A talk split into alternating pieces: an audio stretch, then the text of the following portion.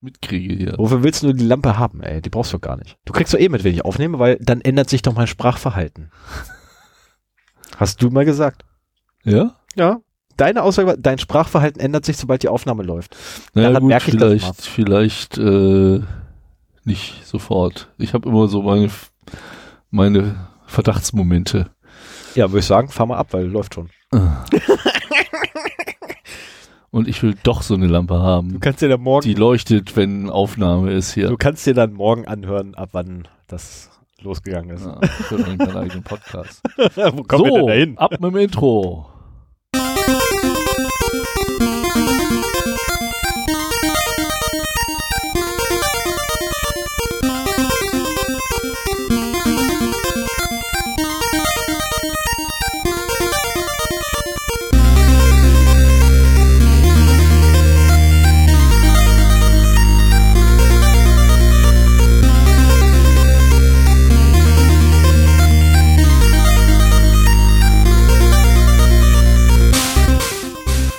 Zero Day, der Podcast für Informationssicherheit und Datenschutz.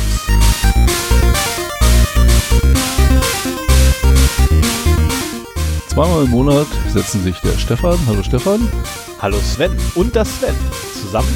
in, Ja, wohnen eigentlich. eigentlich eigentlich eine Privatwohnung und ich hab's total versaut. Es in unserem Studio, in unserem Studio, in unserem Studio setzen wir uns zusammen. Um über allgemeine Themen und aktuelle News rund um IT-Security und Privacy zu reden. Und einen Hund zu knuddeln. Jetzt, diesmal haben wir sogar zu lange gebraucht. So, hallo, Das kann immer da passieren. sind wir wieder. Einen wunderschönen guten Morgen, guten Abend, gute Nacht. Auch diesmal wieder in Begleitung eines Podcast-Hundes, der irgendwie ziemlich viel Aufmerksamkeit heute haben will. Ja, nun geh weg von meinem Mikro. Ja, daran bin ich schuld. Ich habe ihn heute den fast den ganzen Tag vernachlässigt. Es tut mir furchtbar leid. Weil ich hatte Homeoffice und äh, wurde halt gebeten, auf den Hund aufzupassen währenddessen und ja, halt. Äh, Ich hätte ja fast noch meinen mitgebracht und dann hätten wir hier keine ruhige Minute. nee, das wäre dann vorbei gewesen. Aber da werden wir gelacht. Die beiden mögen sich. Rico mag Mascha ein wenig zu sehr. Naja, was heißt, die beiden mögen sich? Also sagen wir so, sie kommen miteinander aus, wobei Mascha andauernd die Zähne zeigen muss. Ähm, was auch dazu führte, dass so ein, so ein Knubbel am Ohr von dem kleinen Scheißer hier weg ist. Echt? Ja, was echt super ist. Ähm, dafür hat er dann ein bisschen geblutet gehabt an der Stelle, Ui. aber das macht nichts. Ne? Sie hat ihn halt erwischt. Wenn er, wenn er zu aufdringlich wird, ne? Ja. Glücklicherweise weiß er noch nicht, wie es geht.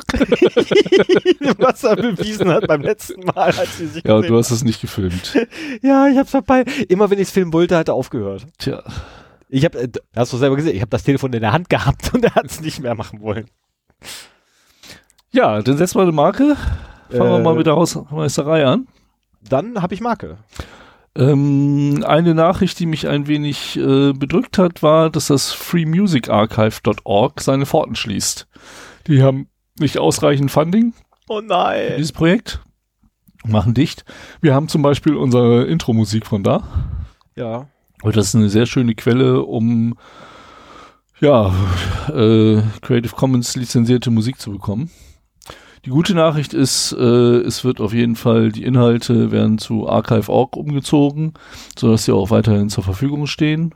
Oh, hurra, hurra. Das ist der, der richtige Ort dafür, aber es wird halt nichts Neues mehr dazu kommen. was schade ist.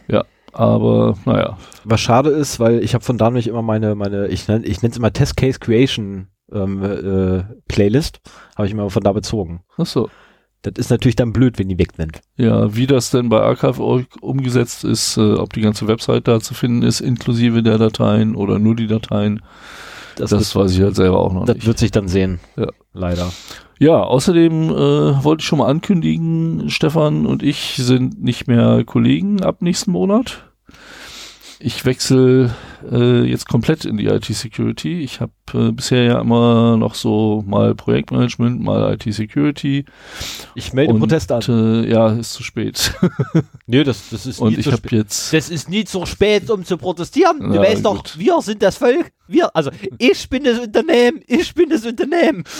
Ja, ist trotzdem zu spät. ist alles unter Dach und Fach und äh, ich habe einen Auflösungsvertrag und äh, werde halt zum 1.12.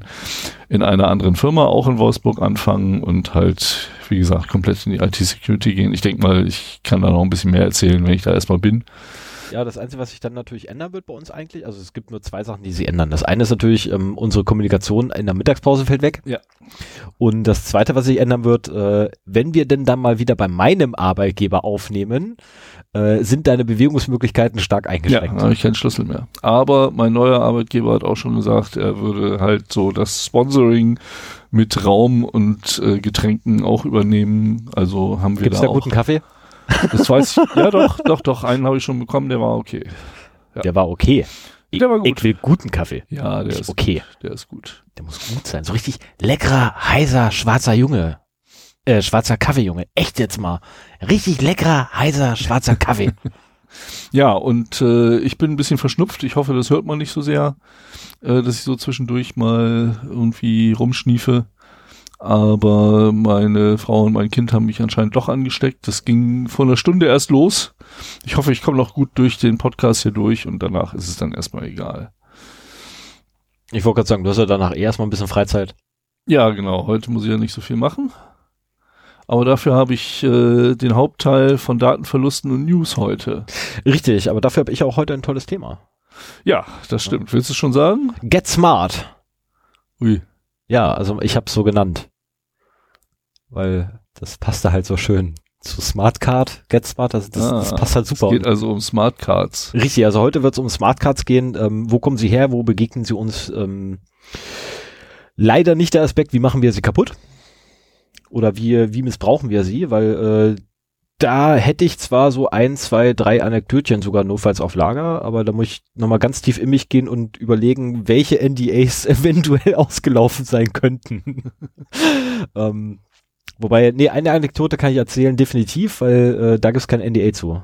Da haben sie mich keins unterschreiben lassen. Das war ganz gut. Ähm, äh, nee, aber auch Smartcards kann man äh, halt auch kaputt machen und ähm, die sind gar nicht so jung, wie alle immer behaupten. Aber kommen wir später zu. Ja, dann fangen wir mal an. Ich habe hier gerade einen kleinen GAU. Ich sehe nämlich, dass meine ganzen Highlights auf den Webseiten, die ich referenziert habe, für den Data Breaches und die News äh, nicht mehr da sind. Das ist kein Das GAU. Der GAU wäre, wenn dein Rechner abstürzt und sagt Blue Screen of Death. Ja, dann müssen wir nochmal neu anfangen. Aber gut, so muss ich halt äh, zusehen, dass ich das ein bisschen improvisiere. Ich habe es mir ja zumindest vorher durchgelesen. Ähm, wie wär's, wie wär's, wenn wir jetzt einfach ganz schnell mal, ähm, wir schneiden ja grundsätzlich nicht. Nein, Quatsch, machen wir nicht. Nee, nee. Hier gibt's keine Schnitte. Wir sind übrigens einer, einer der wenigen Podcasts, die komplett ohne Schnitte arbeiten, ne? Es gibt viele, die das machen. Also zumindest die es behaupten. Ja, ja, aber wir, wir machen das ja wirklich ohne Schnitte. ne? Wir haben erst ein einziges Mal haben wir tatsächlich einen, einen harten Eine, Cut drin. eine Pinkelpause haben wir mal gemacht. Genau, wir haben einmal tatsächlich einen, einen, einen echten Schnitt drin gehabt und ansonsten haben wir nur Entfernungen drin gehabt, wenn wir beide uns aus Versehen verplappert hatten. Und Sachen erwähnt haben, die eigentlich nicht da sein dürfen. Ähm, wie zum So. Beispiel den Namen von unserem einen Kollegen hier, bla bla bla bla. Ja, da, da haben wir was durchgepiepst. Genau. Oder bla bla bla. Nein. Naja. Ja, äh, fangen wir doch einfach mal an. Datenverluste. Ich habe heute eine ganze Menge. Und die erste ist vom 8.11. Und zwar äh, DJI ist ein Hersteller von Drohnen.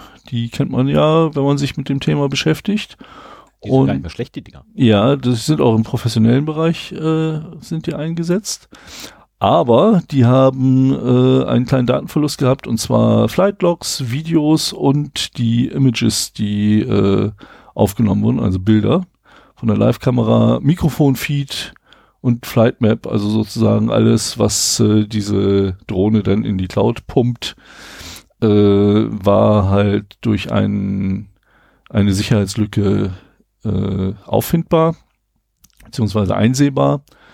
Äh, das ist halt so passiert, dass, äh, wer war denn das hier? Security Researchers Dikla Bader und Roman Zeikin von Checkpoint. Ah ja.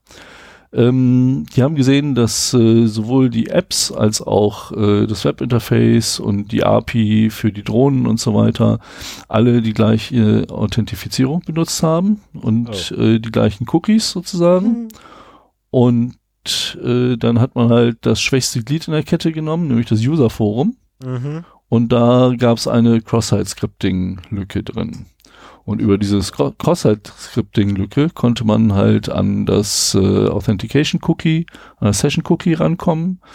Und wenn man das halt erstmal von einem Benutzer hatte, dann konnte man halt auch auf alle anderen Informationen zukommen. Also man, äh, ich weiß gar nicht, welche Folge das war, Web Session Hijacking, da haben wir noch äh, über zwei gemacht, vielleicht kannst du es mal eben kurz raussuchen und aber reinschreiben. aber natürlich. Ich, äh, wo wir halt beschreiben, wie das funktioniert mit dem äh, Übernehmen von Session Cookies.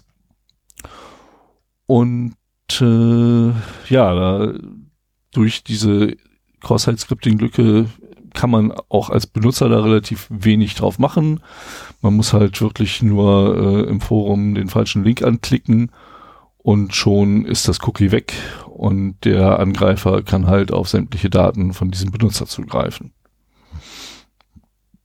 Wer schreibt denn Web-Session mit Bindestrich? Wie soll ich denn darauf kommen? Haben wir das so geschrieben? Ja, wir haben das so geschrieben. Okay. Ja, würde ich jetzt auch nicht machen, aber damals anscheinend schon. Ja, das war auch Folge 10, also mal Markus uns nachsehen, das war im ersten Jahr noch. Oh, da waren wir noch jung und Oh, unerfahren. da waren wir noch richtig jung und unerfahren. Alter Schwede, da waren wir, ne? Da hieß es ja noch, sie sind jung und brauchen das Geld. Genau. Ja, jung sind wir nicht mehr. Geld haben wir allerdings auch nicht gemacht. Kann ja passieren. Aber das Coole ist übrigens, ne, wenn du den Send, also in den Titel der Episode in die Suche von Google reinschmeißt, findest du uns. Ah ja. Das ist schon mal Kannst auch einfach auf unsere Webseite gehen und auf die Episodenliste klicken, dann hast du auch alle zur Verfügung. Das ist eine sehr schöne Übersicht über die Themen, die wir so behandeln. Oh, wir sind haben. übrigens auch bei Player FM. Ja, das kann sein. Sehe ich gerade durch den Google-Link, aber Ja, ja, den Link. ja. So, ähm, nächster Punkt. Ähm, vor einem Monat schon war das. Also Ähm, darf ich ganz ja. kurz noch was zu, zu, zu DJY sagen? ja, Äh, I? DJI. ähm, Ganz kurz nur. Tut es in die Cloud, haben sie gesagt. Das ist voll toll, haben sie gesagt. Und total sicher, haben sie gesagt. Ich halte immer noch nichts davon. Ja, man, man muss halt wissen, was man macht, wenn man mit der Cloud halt das macht.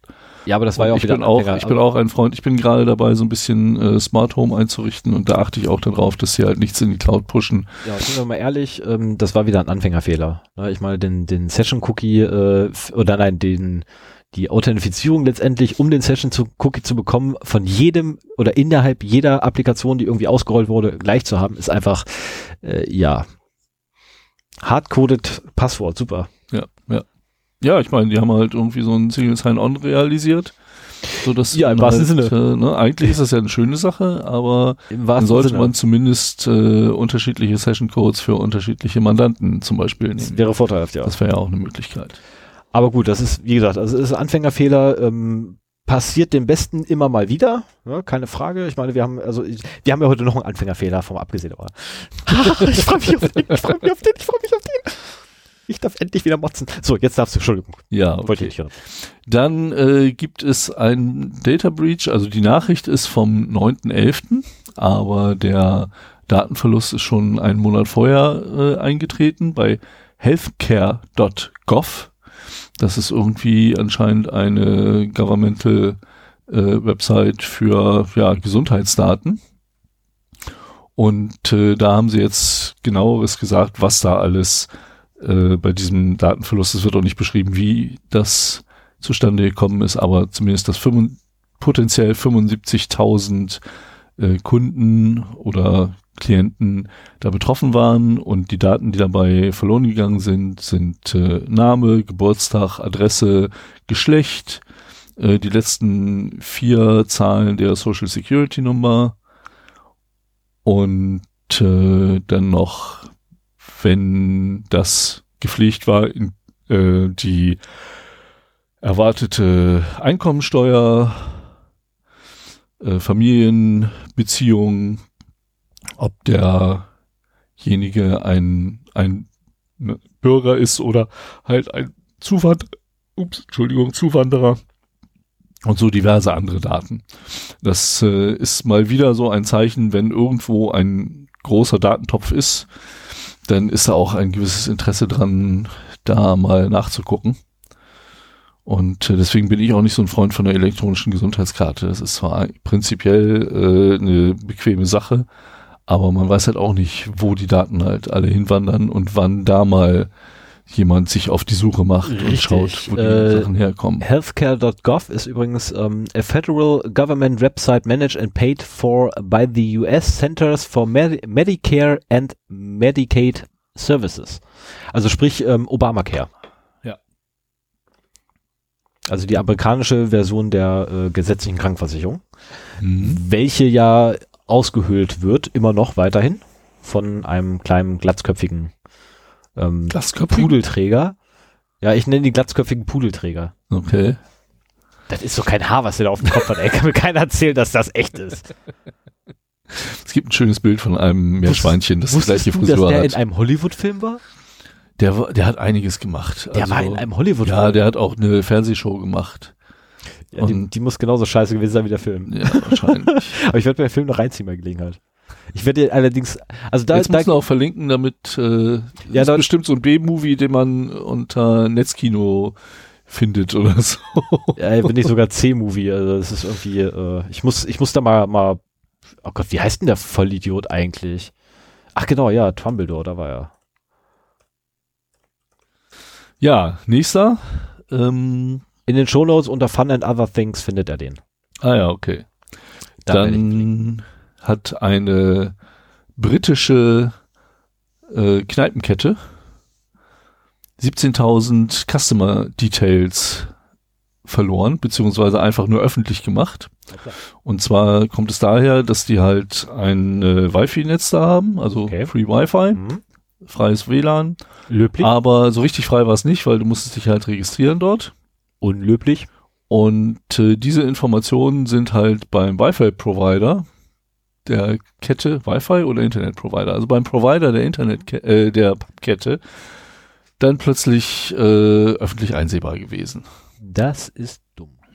Ich meine, äh, das ist, das klingt auch so, auch die geringe Zahl der Customers und so weiter, da wird sich niemand wirklich mit Sicherheit beschäftigt haben.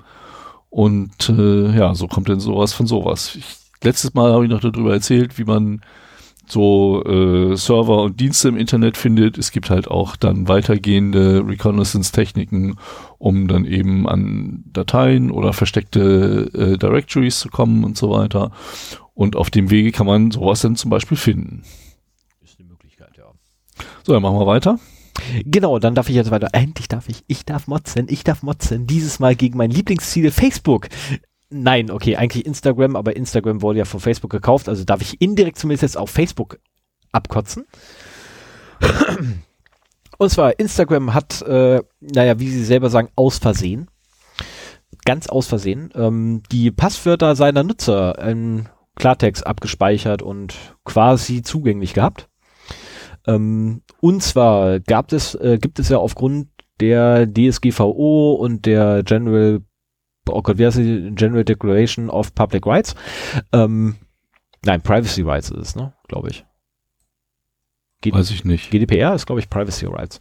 Ähm, um da halt irgendwie konform zu laufen, haben sie halt ein ganz tolles Formular eingefügt bei sich, wo man halt seine gesamten Daten, die Instagram über einen hat, irgendwie runterladen kann.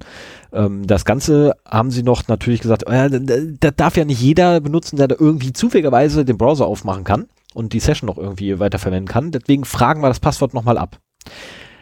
Und jetzt kommt der Anfängerfehler, den ich vorhin schon erwähnt habe, den sie dann gemacht haben. Sie haben nämlich in der darauffolgenden URL haben sie einfach mal ähm, das Passwort im Klartext mit reingeschmissen, wodurch es also im Browser-Cache Ja. lag. Ja. Haben zusätzlich dazu das Passwort im Klartext bei den Facebook, äh, in der Facebook-Server-Farm, wo der ganze Ding ja gehostet ist, mit abgelegt. Ähm, was schon mal selten dämlich ist, beides gleichzeitig irgendwie, äh, ist doof. Ähm, zumal, wozu müssen sie das Passwort nochmal speichern? Das macht aus, mein, aus meiner Sicht überhaupt keinen Sinn. Nee, der URL ist irgendwie da abgelegt worden. nee, nee, die haben das Passwort da abgelegt im Ach so, okay. Was halt überhaupt keinen Sinn macht. Also das, das macht aus meiner Sicht überhaupt keinen Sinn. Selbst die URL dort abzulegen macht keinen Sinn. Das ist auch totaler Bullshit, weil wie oft wird ein Nutzer sich seine Daten holen? Das ist so einmal. Ende. So, vielleicht irgendwie, was ich, wenn du, wenn du so ein Nutzer hast wie meiner einer, ähm, ich wurde ja auch schon angezählt wegen sowas, ähm, dann halt zehnmal an einem Tag, aber das war's dann auch. Ne? Und äh, Mhm. das ist allerdings nur passiert, weil ich immer auf die, auf das falsche äh, Ziel bei mir im Dateisystem runtergeladen war ein bisschen blöd. Ähm, Und jedenfalls, äh, jeder Nutzer, der da irgendwie von betroffen war, der wurde wohl angeblich informiert. Ähm, wechselt trotzdem vorsichtshalber euer Passwort, wie immer. Ähm, benutzt kein Passwort doppelt und dreifach äh, und vor allem benutzt einen Passwortmanager, wenn er nicht mehr in der Lage seid, eure, eure, euch eure Passwörter zu, zu sichern, also oder zu merken. Ähm, ich kenne da einen guten. Darf ich spoilern? Ja, es ist KeyPass. ähm, Sven weiß, warum ich das immer so betone. Ähm, wobei ich mich ja selber davon überzeugt habe. Nee, jedenfalls, äh, sie geloben Besserung, wie immer. Ne, ich meine, die gehören zu Facebook, deswegen, wir geloben Besserung. Äh, und zusätzlich dazu, wir machen es nicht wieder. Ähm, ja, was jetzt irgendwie noch weiter passieren wird, wird sich zeigen. Die Lücke ist wohl mittlerweile geschlossen, die ausgenutzt werden konnte, um an die Daten auch noch ranzukommen, weil die haben sie auch noch zufälligerweise verloren. Da gab es noch eine Sicherheitslücke, wo sie dann die Daten verloren haben aus Versehen. Mhm. Ist halt blöd. Ähm, Im Zuge dessen kam übrigens auch raus, dass die mal überhaupt gar keinen, ah, nee, nee, halt Toplan, nee, das war eine andere Nachricht, die ich gelesen habe, aber aus Versehen hier nicht reingeworfen. Entschuldigung. Dann äh, überspringen wir das mal kurz, was die deutsche Bundeswehr sich geleistet hat. Oh, ähm, das habe ich nicht mitgekriegt. Ja, ich äh, müsste jetzt allerdings ganz schnell nochmal die News raussuchen, weil der Bundesrechnungshof hat da. Äh, ja, kannst ja machen, mach wenn den, ich mach die News. mache und mach dann, hast, dann hast du noch eine News, die du da beisteuern kannst. Ich suche das mal schnell raus. Ja, dann mache ich jetzt weiter. 20.11., das war gestern, genau, ist eine ganze Menge passiert. Äh, Vovox ist ein amerikanischer äh, ja, Mobile Provider, so wie ich das sehe. Und äh, die hatten das Problem, dass ihre gesamte SMS-Datenbank öffentlich im Netz stand. Und das ist natürlich auch keine schöne Sache, ne? Also ähm, wurde übrigens über Shodan gefunden, also quasi das, was äh, ich das letzte Mal beschrieben habe. Und da kann ich nochmal dran erinnern, wer Interesse dran hat, äh, ach so, heute ist der 21.11. übrigens, das haben wir ganz vergessen. Ja, heute ist der 21. Also solltet ihr dann die nächsten Tage das Ding hören. Am Freitag gibt's wahrscheinlich günstige Accounts bei Shodan. Genau, für einen Fünfer. Und äh, click it, click it. Am Black Friday. Click it. Hast du schon eingekauft? Nee, ich, hab, ich kauf gar nichts mehr ein. Ich, ich habe schon so ein bisschen. Ich habe erstmal kein Geld. Okay. Aber das erzähle ich, ich auch nicht, aber es musste ich trotzdem ausnutzen, dass es die Sachen günstiger gab. Nee, also das Einzige, was ich jetzt tatsächlich gemacht habe, ist für sieben Euro endlich diesen scheiß Adapter geholt, damit ich die GPS-Maus endlich an meinen Raspberry anschließen kann. Und da musst du mir nachher, wenn wir fertig sind, nochmal ein bisschen was zu erzählen. Ich brauche nämlich einen vernünftigen WLAN-Adapter für mein Raspi. Ja, kein Ding. Ja, das ist, ich habe mittlerweile vier oder fünf.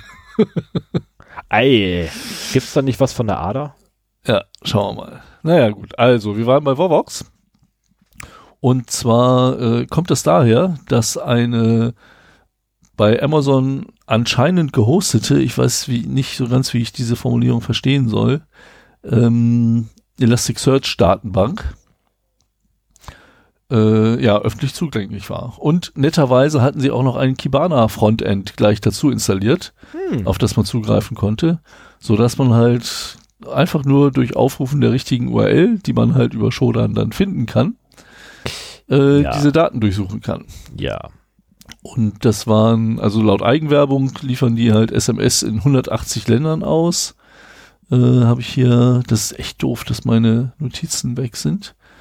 Ähm, hier steht nicht, wie viele potenzielle Kunden betroffen sind, aber es waren auf jeden Fall Millionen und Abermillionen von SMS, die da gefunden wurden. Und äh, diese Kibana und Elasticsearch Geschichte ist sowieso etwas, was wir uns eigentlich nochmal angucken wollten. Jetzt hat der erste da halt auch damit was gefunden. Und ich prophezeie mal, dass das nach, äh, wie heißt die Datenbank? Diese NoSQL-Datenbank, äh, die, die ich da vergesse. Äh, ja, äh, gute Frage. Nächste Frage. Äh, Gott, ich vergesse auch mal den Namen von dem Ding. Ich weiß, welchen du meinst. Also die, die, die, die dauernd. Amazon äh, Buckets, die mhm. sind ja so ein Standardpunkt, die man immer mal wieder findet. Und verdammt, wenn ich danach suche, dann finde ich den Namen nicht. Und eine nur SQL-Datenbank, die halt auch in den Default-Einstellungen sehr äh, schlechte Sicherheit hat.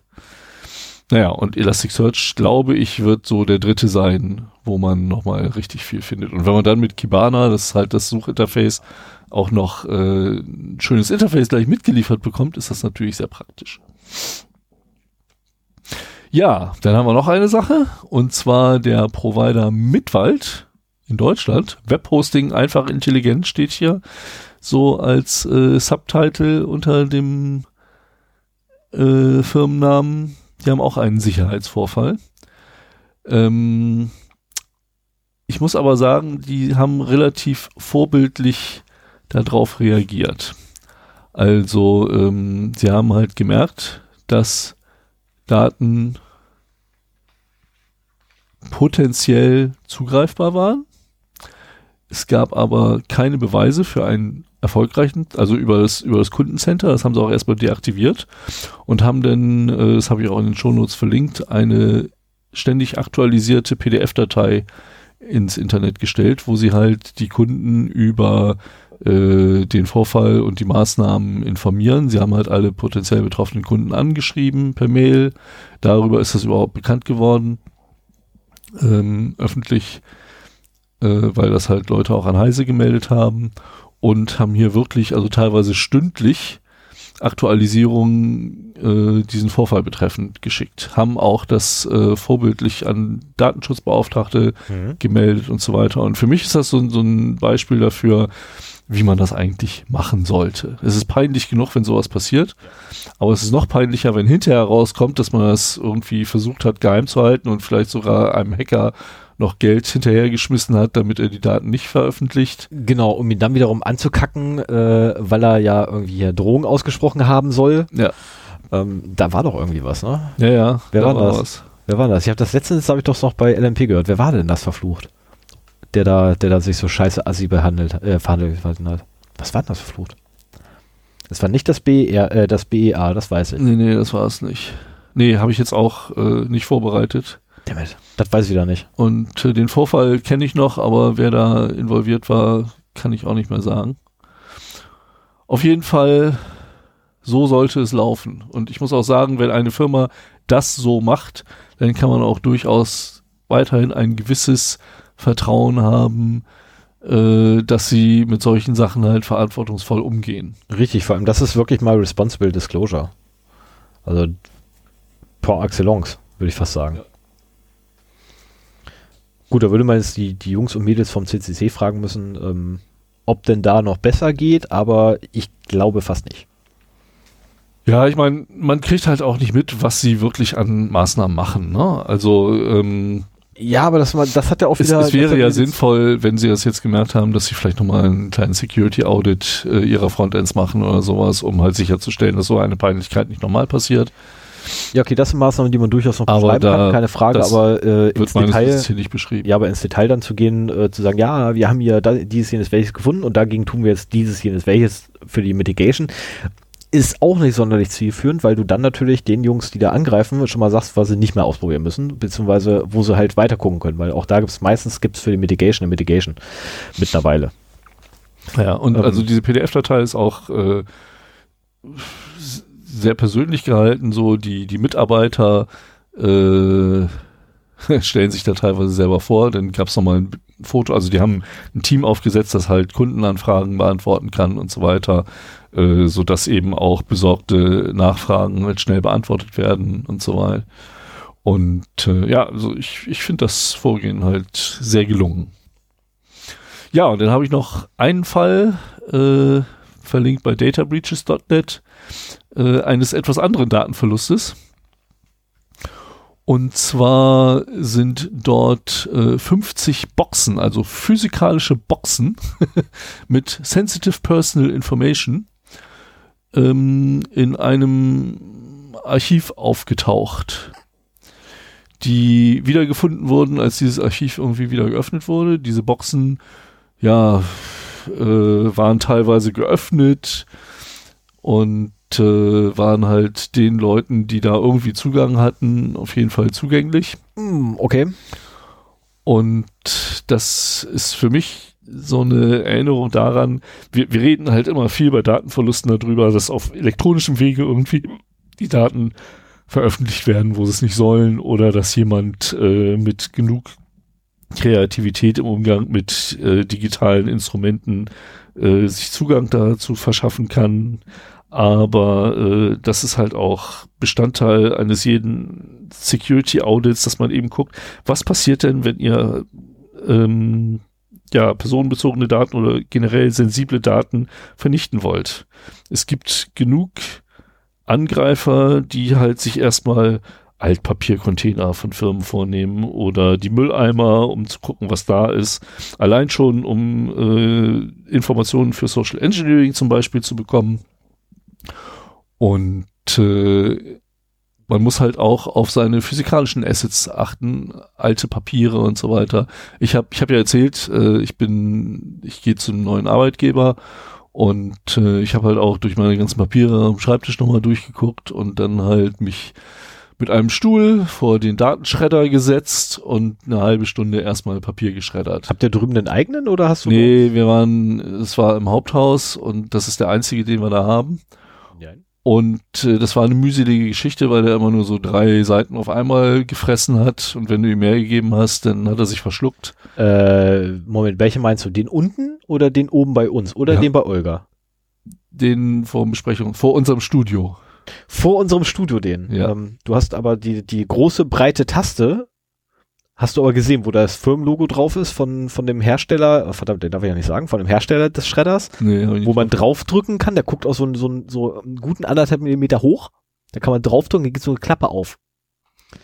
Und da kannst du dann so locker 30 Seiten DIN A4 reinlegen, zuklappen und warten.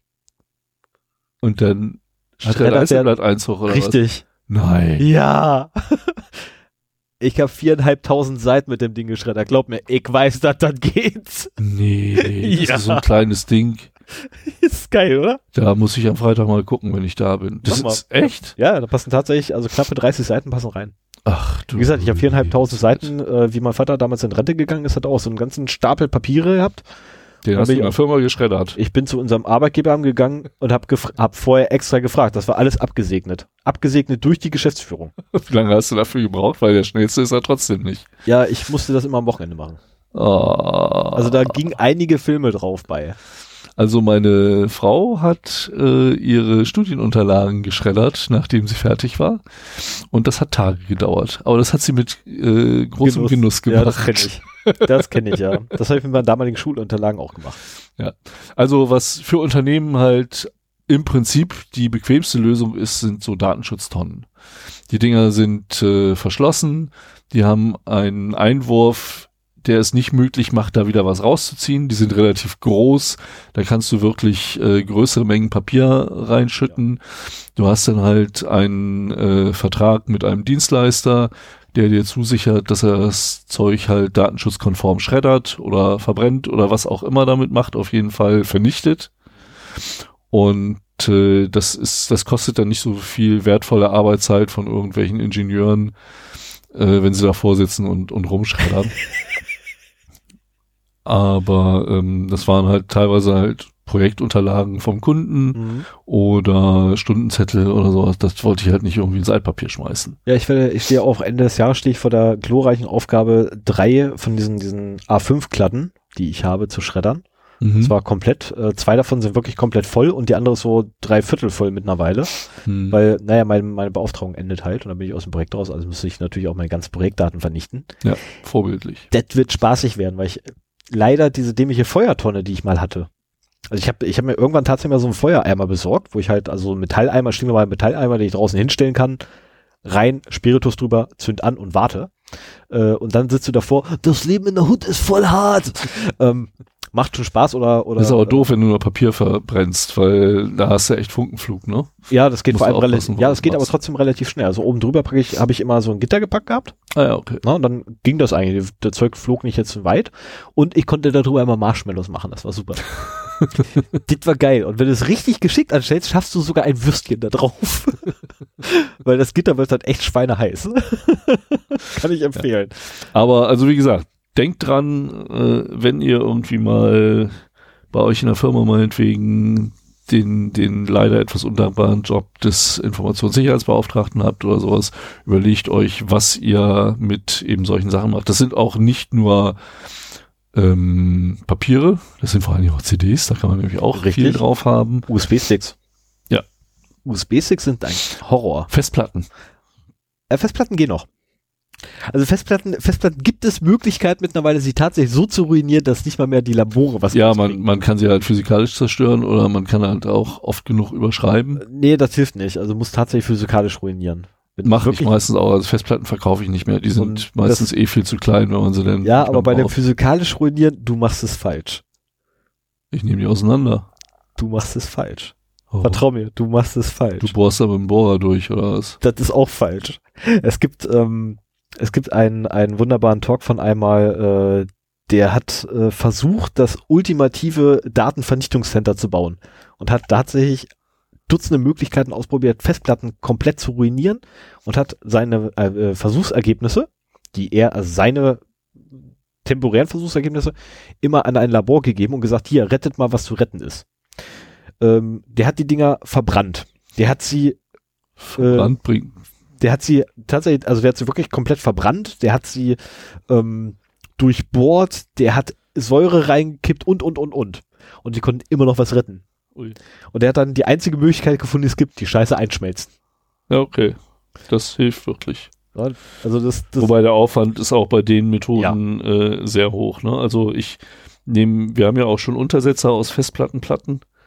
Da liegen noch welche. Genau. Wenn du welche Und, möchtest. Äh, ich nehme auch gerne die Magneten raus, weil die echt stark sind. Die sind geil, die Teile. Also sie sind mir mittlerweile fast zu stark. Ich benutze sie am Notenständer, um da halt Noten fest, also Tabs, ich kann keine Noten, aber äh, zu machen und äh, die kriegst du verdammt schwer ab. ja, ich weiß. Das ist echt Ich weiß. Was hilft, ist übrigens äh, so, eine, so eine dünne Kunststoffschicht drüber ziehen. Ja. Dann kriegst du sie besser ab, weil die Entfernung ein bisschen weiter da ist und damit die magnetische Wirkung. Die zwei Physiker können das besser als ich. Ja, es ist äh, die magnetische Kraft ist, glaube ich, auch mit dem Abstandsquadrat proportional. Und äh, insofern auch kleine Änderungen be bewirken da schon einiges. Das stimmt wohl, ja. Das stimmt wohl. Ja, das waren die Datenverluste. Das waren diesmal eins, zwei, drei, vier, fünf, sechs, sieben. Das werden irgendwie immer mehr, habe ich das Gefühl. Ja. Dafür habe ich verhältnismäßig wenig News Ja, heute. du hast nur zwei und ich habe eine. Darf ich anfangen? Meine ist eh Ja, vom mach. Datum her vor deiner. Ja, mach. Okay, 13.11.2018. Der Bundesrechnungshof veröffentlicht eine, eine interne Studie ähm, oder interne Archer Recherchen. Ähm, und zwar äh, haben sie sich mal angeguckt, wie das denn so beim Betrieb der Bundeswehr aussieht. Ähm, um genau zu sein, haben sie sich angeguckt, wie denn. Könntest du bitte, danke? Ich brauche den Link nämlich nochmal. Ich hab, ah, nee, doch, doch brauche ich doch nicht nochmal. Ich habe ihn hier oben doch offen. Ähm, und zwar haben sie sich im, im Detail haben sie sich mal das Bundesamt für Ausrüstung, Informationstechnik und Nutzung der Bundeswehr angestellt, äh, angeguckt. Und dabei haben sie leider festgestellt, dass wirklich gravierende Mängel vorliegen. Und zwar nicht nur gravierende Mängel, sondern auch, ähm, wie die Überschrift hier, IT-Sicherheitsmängel gefährden Betrieb der Bundeswehr. Ähm, aus eigener Erfahrung, dit, dit nicht. Dit mag da sein, aber dit ist nicht der Grund. die Bürokratie ist viel schlimmer. Ähm, ja, das ist, äh, also das, das ist echt krasser Scheiß, den die da gefunden haben. Also von, von total veralteter Software und Hardware bis hin zu, ähm, ja, die Nutzer administrieren mal die Software selber. Äh, Einmal Ach so. komplett alles, was man verkacken kann, wurde dort verkackt. Wirklich ist, ich Alles. finde das spannend, dass der Bundesrechnungshof das gefunden hat. Ja, weil sie vor allem auch gegen Vorgaben des BSIs versto äh, verstoßen ähm, und, und, und. Also wirklich, die haben nur Scheiße gemacht. Äh, lest euch den Artikel mal durch. Ich habe jetzt heiß verlinkt. Ich habe heute Mittag irgendeinen anderen gelesen gehabt, der ein bisschen ausgiebiger war. Aber das macht nichts, schade. Ähm, Ist denn die Bundeswehr als quasi Behörde des Staates äh, auch dem Grundschutz des BSI verpflichtet? Oh, das Das ist, ja eigentlich der Sicherheitsstandard für die deutschen Behörden. also heutzutage weiß ich es nicht mehr. Ich weiß, dass es damals so war. Ich weiß, Ach, okay. Also zu meiner Zeit äh, habe ich vom S6 auf die Fresse gekriegt.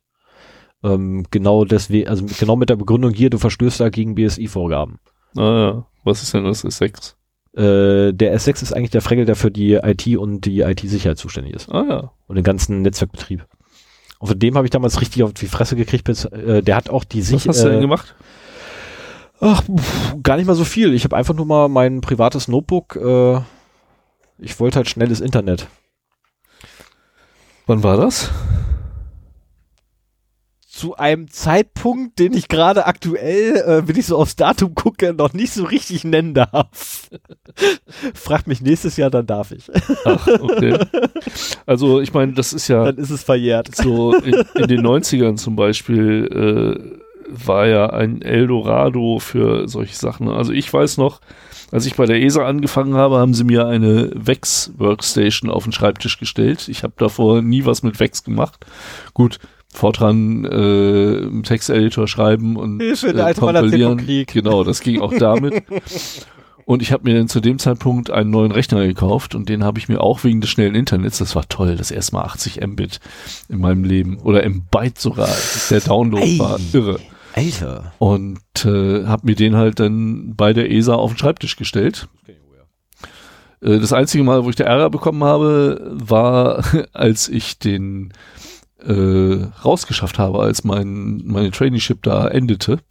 Und da ist die Security nämlich gekommen, die haben auf den Kameras gesehen, dass ich einen Rechner aus dem einen Gebäude geschleppt habe und haben mich angehalten, aber glücklicherweise war ich vorher schon schlau genug, um mir bestätigen zu lassen, dass es mein Privatrechner ist. Dann ist er Und ich hatte dann offiziellen Schrieb und dann ging das, ne? Aber äh, ich war halt auch mit meiner privaten Hardware da im, Mhm. im Netz, das war so Bring Your Own Device äh, at the finest, ohne irgendwelche Sicherheitsrestriktionen und so weiter. Ich kam an alles ran. Das war auch zu der Zeit, als HTTPS noch nicht besonders verbreitet war. Wenn ich damals gewusst hätte, was ich jetzt wusste, ja, ne? ja. Also ganz Aber- ehrlich, wenn ich damals gewusst hätte, weil ich jetzt weiß, ich hätte so viel Spaß haben können. Aber Angefangen von Fahraufträgen, die ich mir hätte ausstellen können, über äh, Anforderungen von irgendwelchen Materialien, die ich hätte machen können. Ich hätte meinen eigenen Leo 2 gehabt. Und Aber was- nicht als Fehlbestellung. was, was damals so einfach war, äh, kommt meiner Meinung nach auch wieder. Wir haben ja IPv6, das jetzt mehr und mehr eingeführt wird. Ich glaube, da haben noch ganz viele Leute keine Erfahrung mit. Und ich glaube, dass äh, du im Bereich IP, IPv6 auf viele Dinge draufkommst, das bei IPv4 mittlerweile dicht ist. Richtig, allein und, schon, weil halt NAT äh, ich will mich da auf jeden Fall mit beschäftigen. Ja, das wird, das wird doch sehr interessant werden, ne? weil wie gesagt, NAT fällt weg und infolgedessen hängen quasi ja theoretisch alle deine Kisten direkt im Internet. Nee, ich, ne, so einfach Ähm, ist es nicht. Ja, aber, da, also das Thema habe ich mir fürs nächste Mal vorgenommen. ja, ich bin auch Allerdings sehr gespannt erstmal nur so, so ein Primer, ein Einstieg, Mhm. IPv6 in der Praxis wollte ich machen. Ähm, und äh, da kann man unwahrscheinlich viel zu erzählen und ich weiß auch noch längst nicht alles, was, was da abgeht. weißt du denn schon, warum die zwei Doppelpunkte da sind? Die zwei Doppelpunkte. Ja. Du hast deine IPv6-Adresse und mittendrin auf einmal so zwei Doppelpunkte hintereinander. Äh, wenn du Nullerblöcke hast. Genau. Okay, Ja. dann. Ja, ja, ja, ich habe mich schon, ich bin schon in der Sendungsvorbereitung. Oh, der feine Herr. Genau. So, machen wir mal weiter. Hast du eigentlich eine Marke gesetzt, als wir mit den News angefangen haben? Scheiße, das habe ich vergessen. Ja. Ach, dann setz Mann. dir jetzt mal einen Reminder und dann kannst du es nochmal raussuchen. Ah, fuck, ey, ich bin wieder der Arsch, das hören darf. Ah, kacke. So ein Mist, ey. Marke für News suchen. So, dann habe ich noch eine News vom 14.11.2018. Und äh, es scheint wohl ein neuer Trend zu sein, dass, also es ist ja generell so, wenn man irgendwie vergisst, seine Domain neu zu bezahlen oder zu verlängern, dass es ganz schnell Domain-Grabber gibt, die sich die unter den Nagel reißen. Wenn Domains frei werden. Jetzt geht's auch noch einen Schritt weiter.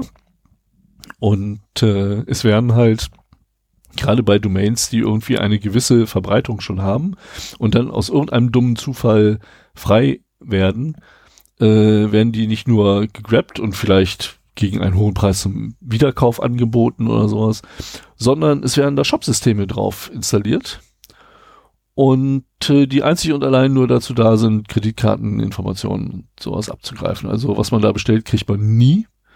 Die Sachen werden relativ günstig angeboten.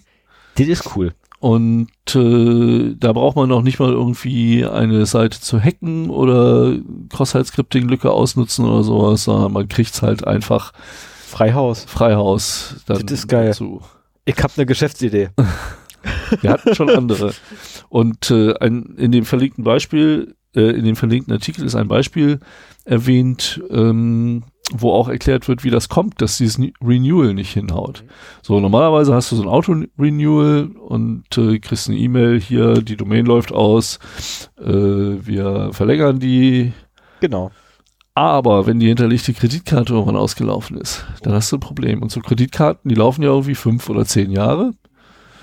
Ne? Also schon relativ lang, fünf Jahre Minimum, glaube ich. Meine liegen im Auto, ich habe keine Ahnung.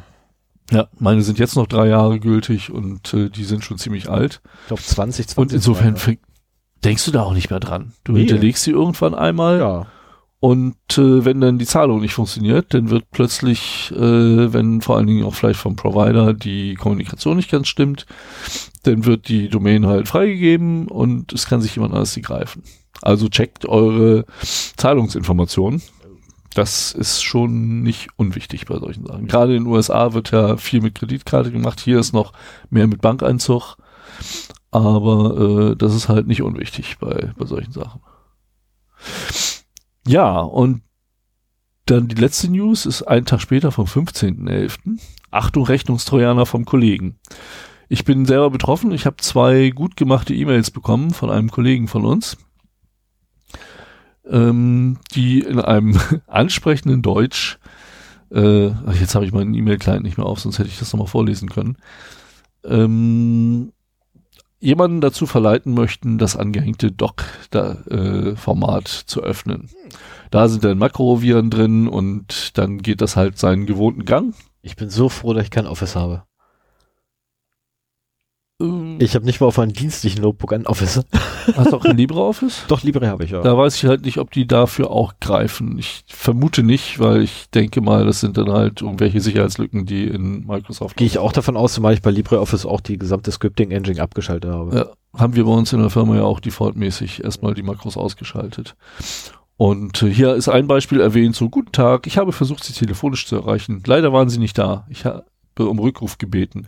Da ich aber nicht den ganzen Tag im Büro sein werde, möchte ich Ihnen gerne sagen, dass ich schon enttäuscht bin, dass die versprochene Zahlung noch nicht angekommen ist. So, und äh, das ist in einem sehr guten Deutsch. Und äh, wenn jemand so seine Enttäuschung äußert, dann das, das setzt ja immer so auf Affekt, Affekthandlungen, dann öffnet man schon mal die Doc-Datei, ohne nachzudenken, was das denn ist, je nachdem, was für ein Isolär 8 man da auch so vor sich hat. Also meine Effekthandlung ist bei, in solchen Fällen meistens immer Griff zum Telefon, erstmal anrufen. Ja. Ja, weil meistens sind es da Leute oder E-Mail-Adressen ähm, von Leuten, die man kennt. Und meistens rufe ich die dann tatsächlich erstmal an und frage nach. Und in ganz, ganz seltenen Fällen lade ich mir tatsächlich den Anhang runter und öffne ihn in Notepad++.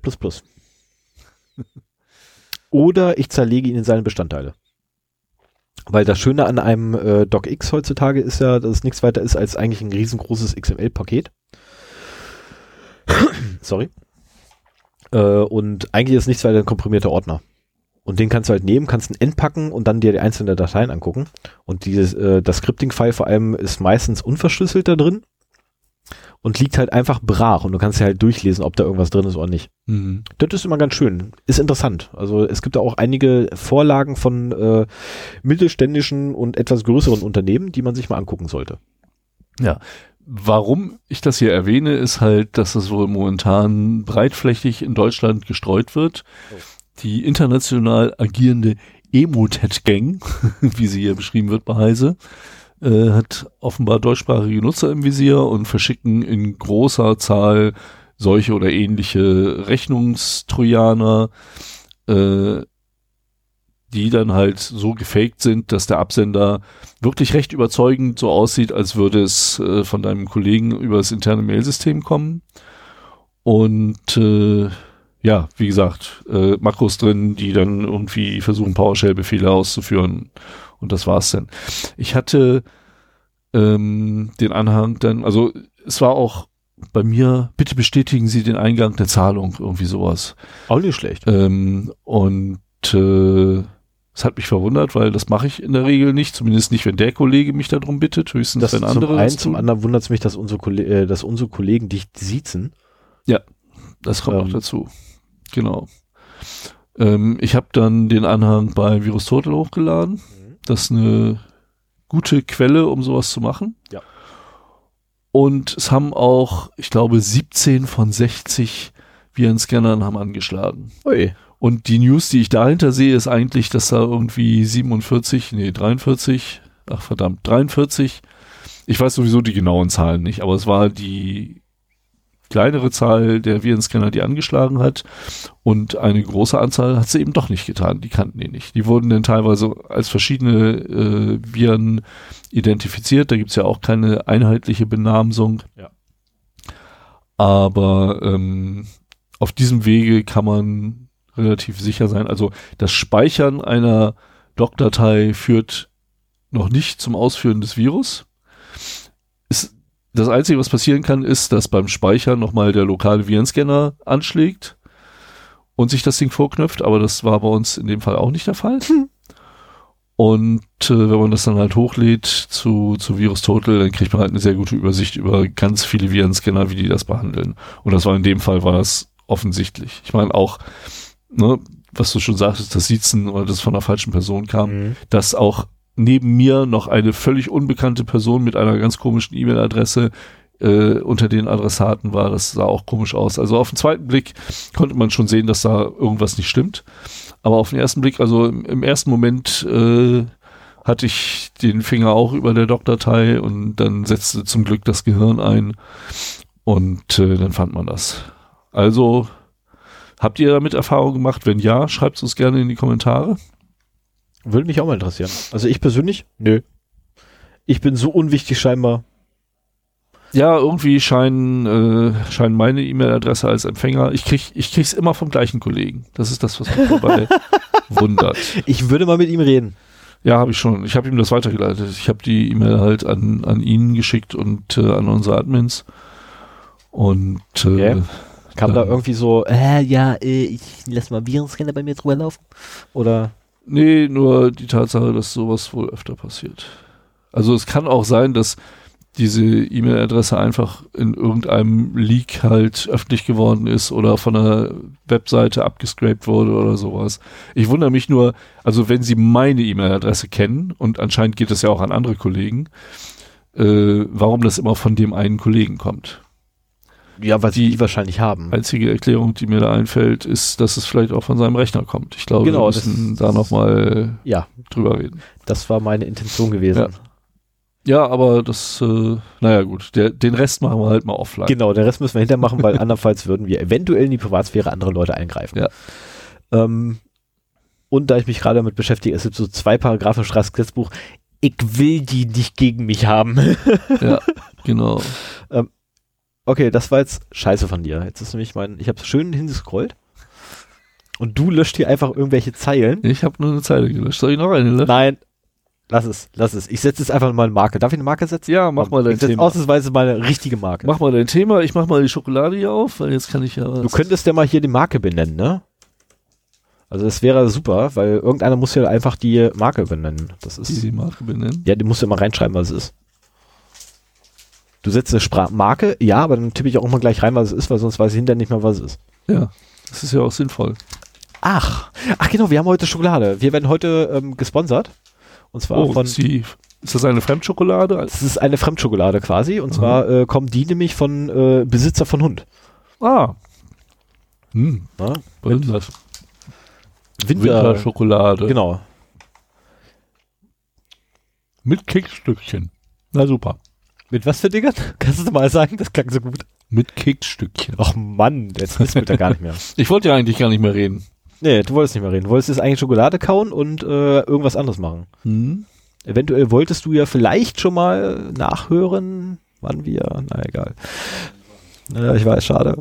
Okay, also das Thema heute heißt Get Smart. Ähm, es ist natürlich, äh, wie man sofort erkennt, eine äh, Anspielung auf die Serie Minimax oder die unglaublichen Abenteuer des Max is Smart von 1960 und ein Keks. Ist ja wohl klar und es geht nicht um den erkennt. Genau, und es geht nicht um den Film mit äh, dem, dem hier ehemaligen Schauspieler äh, im Ring, sondern ähm, äh, es geht tatsächlich um das Original, die Anspielung.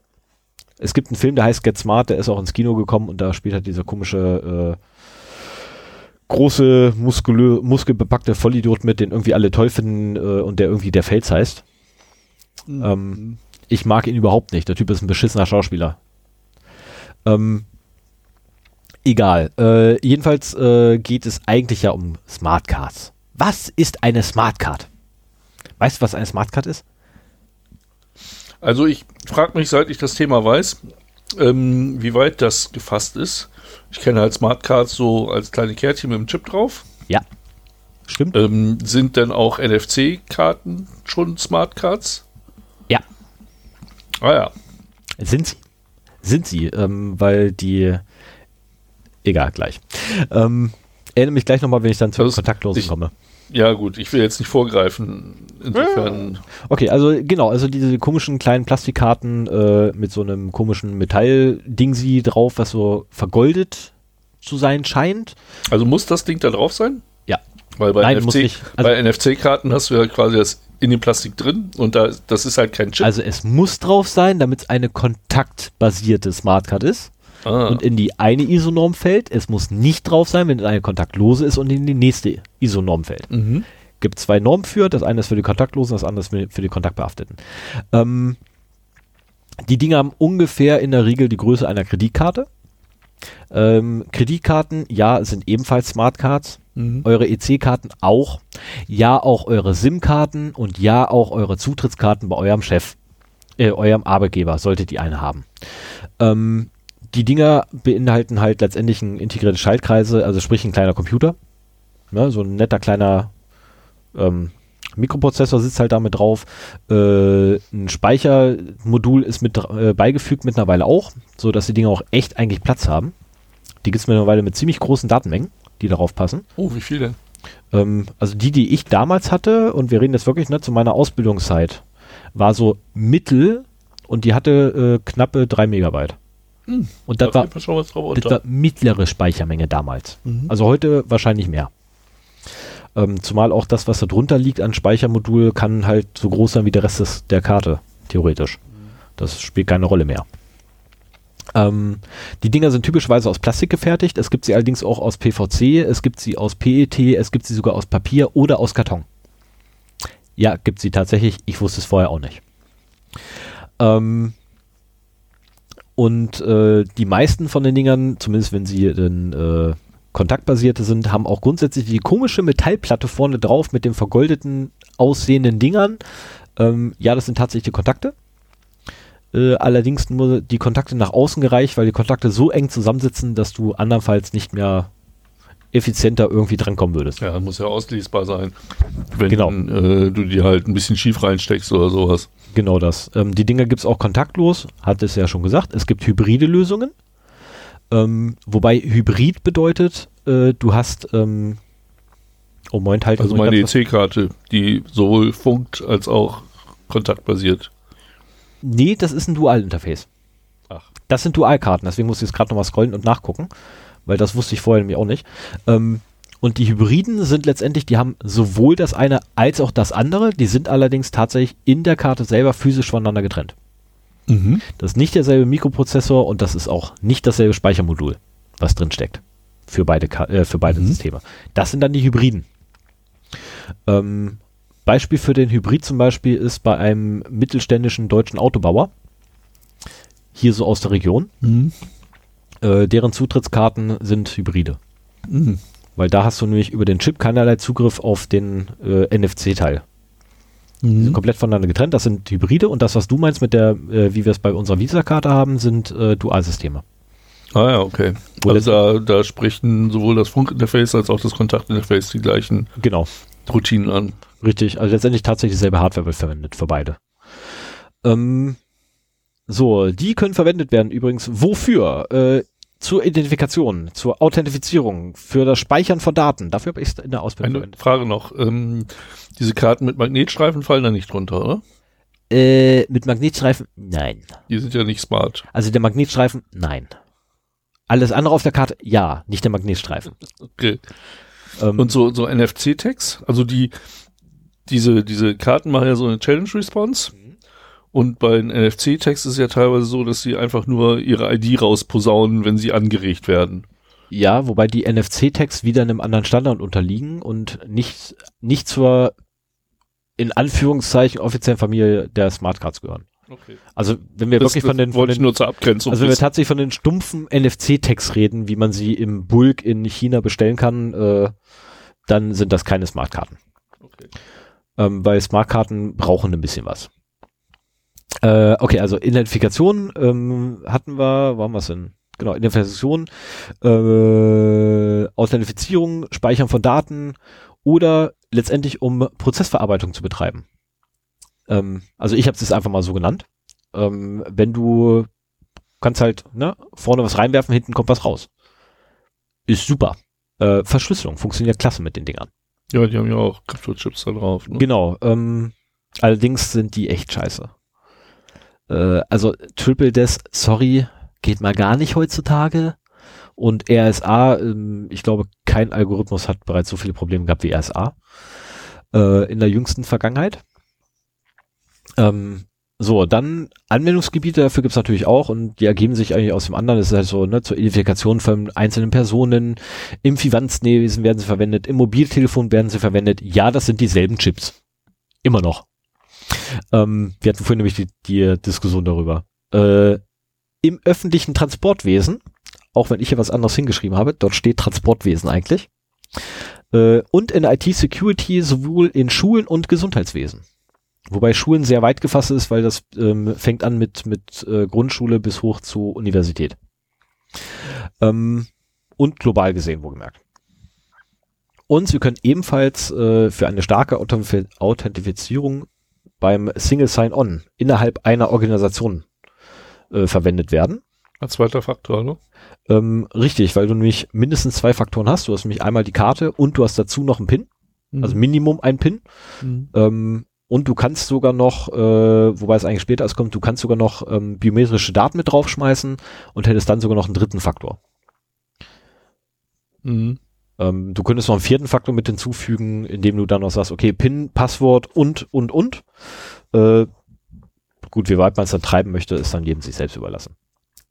Ähm, und etwas, was ich auch nicht wusste, in fast allen Ländern dieses Planeten werden Smartkarten von der Regierung an die Bevölkerung rausgegeben. Also ich wusste nicht, dass es in fast allen Ländern war. Im Ausweis. Genau, beispielsweise Ausweis, Reisepass, äh, Führerschein. Ähm, die Türkei zum Beispiel war das erste Land, welches ein, ähm, ein, ein, ein Plastikkartenführerschein rausgegeben hat, welcher einen Chip drauf hatte, der nämlich für die Lkw-Fahrer da war. Mhm. Ähm, was dann Deutschland lustigerweise übernommen hat irgendwann einmal. Haben von der, wir, haben wir, wir, wir haben es von der Türkei. Nein, haben wir, also mein Führerschein ist dumm. Ist nur Plastik, meine ich. Dein Führerschein ist dumm? Meiner ist leider nicht dumm. Echt? Meiner ist leider nicht mehr dumm. Also du hast einen Chip auf deinem Führerschein? Nee, im Führerschein. Ich habe bereits einen, der abläuft und die Dinger haben einen Chip drin. Mhm. Das ist auch blöd. Ähm, aber du findest die Dinger heutzutage immer noch sehr stark verbreitet, auch bei Leuten, die noch den alten Führerschein haben, wenn sie Lkw-Fahrer sind. Mhm.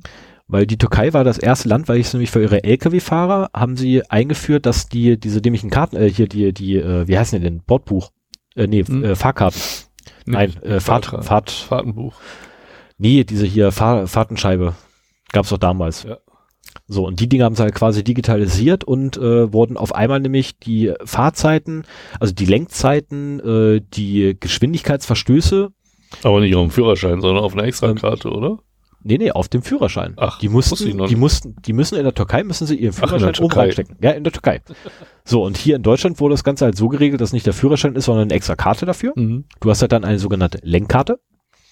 Ähm, ich weiß aus Quellen, denen ich sehr stark vertrauen kann, dass es durchaus möglich ist, auch vier, fünf Lenkkarten zu besitzen, als eine Person, die einen LKW fährt mit nur einem Führerschein. Ähm, das gibt's wohl auch. Also es gibt Mittel und Wege drumherum. Und äh, wo war ich jetzt? Türkei, Lenkkarten, abgeschwiffen, egal. Ähm, abschweifen gehört ja eben zum Konzept bei mir. da grinst er. Ähm, so, aber jetzt mal ganz kurze Preisfrage. Ich hoffe, du hast nicht in meine Notizen reingeguckt. Nee. Okay, wann wurde denn die Smart, die Smart Card erfunden? Keine Ahnung. Okay. In den 90ern? Nein. In den 80ern? Noch früher? Noch früher. 1968 und 69 meldeten nämlich Helmut Gröttrup und Jürgen Detloff gemeinsam Patente, äh, Patente an für die automatisierte Chipkarte. Ach. Und das war der Grundstein. Ähm, äh, aufgrund dessen nämlich äh, letztendlich Roland Moreno 74 das Speicherkartenkonzept patentieren konnte. Und geht weiter. Und das Patent, Patent für Smartcards mit einem Mikroprozessor und einer Speichereinheit, wie sie heute bekannt sind, ähm, äh, wurde, Moment, wo ist es? 76 von Jürgen Detloff äh, eingereicht und als, als Patent USP 4105156 äh, sie, äh, 78 zugesprochen. Ui, das hätte ich nicht gedacht. Das hat aber lange gedauert, bis die Dinger dann wirklich auf die Geldkarten zum Beispiel kamen. Richtig, das Weil da wurde ja lange mit Magnetstreifen. gearbeitet. genau. Ähm, 77 erfand übrigens erfanden, nee erfand, erfand Michel, oh Gott, okay, ich ver vergewaltige jetzt den Namen, Ugon ähm, von Hannibal Bull, die erste Smartcard mit zwei Mikroprozessoren, einer für Speicher und einer zum Rechnen. Äh, und 78 patentierte er den selbstprogrammierbaren Ein-Chip. Ich habe es jetzt einfach mal so übersetzt, weil es ist der Self-Programming äh, One, One, ah, One Chip Module, ähm, den SBOM, welcher die notwendige Architektur, Architektur beschreibt zur Programmierung. Welche nämlich not, also welche die Architektur beschreibt, welche notwendig ist, um diese Speicherkarte, die er da äh, mitentwickelt hat, überhaupt zu programmieren. Ähm, und drei Jahre später benutzte dann Motorola das Patent in ihrem CP8. Äh, CP8 war eine Abteilung von Motorola, die sich nur mit Smartcard-Anwendungen letztendlich beschäftigt hat. Und das war eigentlich so eine komplette Abteilung. Und äh, zu der Zeit hatte allerdings Bull 1200 Patente mit Bezug zu Smartcards in der Tasche.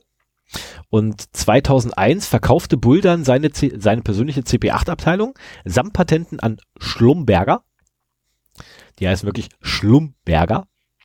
Welche ihre eigene Abteilung mit dieser verschmolz und so Axaltor gründete. 2006 wiederum beschlossen die sich mit GemPlus zusammen. Äh, die beiden, also Axaltor und GemPlus, waren zu der Zeit die zwei größten Hersteller von Smartcards. Mhm. Ähm, und daraus wurde dann Gemalto. Was man heute noch kennt, wenn man irgendwie einen Smartcard wieder kauft heutzutage, man kommt kaum noch drum rum um die. Oh, ja. Die sind einfach super. Äh, und 2008 spaltete, sich- spaltete sich Dexa Systems von Schlumberger ab. Und die wiederum bekamen, ähm, oder es war letztendlich eine Ausgründung vom Enterprise Security Services ähm, von denen. Also Schlumberger selber betrieb halt ein Geschäft mit Inter Enterprise Services, äh, Security Services. Und die wiederum waren allerdings der größte ähm, äh, oder zeichnen sich verantwortlich für das, oh Gott, für das Ausrollen des ersten Large-Scale Smart Card Management Systems, welches basiert war auf PKI, Private Key Infrastru äh, Infrastructure. Ja. Das waren die ersten. Schlumberger. Kannte ich auch nicht. Ähm, und der erste Masseneinsatz von äh, Smartcards äh, war in Frankreich als Telefonkarte für die schönen Telefonzellen. Jetzt kommt wirklich alte Leute erzählen vom Krieg. Telefonzellen, so komische, so komische Kästen, ähm, so meistens 80 mal 80 bis Wie so bis so. Met, bis so Meter mal Meter, in der Höhe so 250 ungefähr, ähm, waren hier in Deutschland meist gelb oder blau oder, Später Rot. grau, ne? oder so. Grau und Magenta. Nee, ich habe ich hab von, mein, von meiner Haustür bis zum Ende tatsächlich eine gelbe gehabt, bis die abgebaut wurde.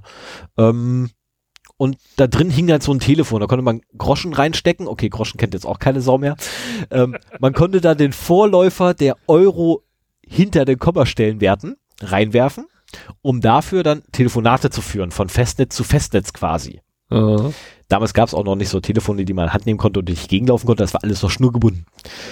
So, ähm, wann wurde denn der Masseneinsatz von Smartcards in Frankreich in die Wege geleitet? Keine Wann war das? So Pi mal, Pi mal Ahnung, Auge. da habe ich keine Idee von Ja, Frankreich. So Pi mal, Pi mal Daumen. Wann, wann wurde war quasi, ähm, also wann kamen die ersten Telefonkarten auf diesem Planeten ins Spiel? Wirklich Pi mal, Wann habe ich denn die ersten Telefonkarten gehabt? Ich glaube, ich hatte noch welche, als ich in Clausthal war. Das heißt, es muss äh, in der zweiten Hälfte der 80er gewesen sein. Da gab es die schon.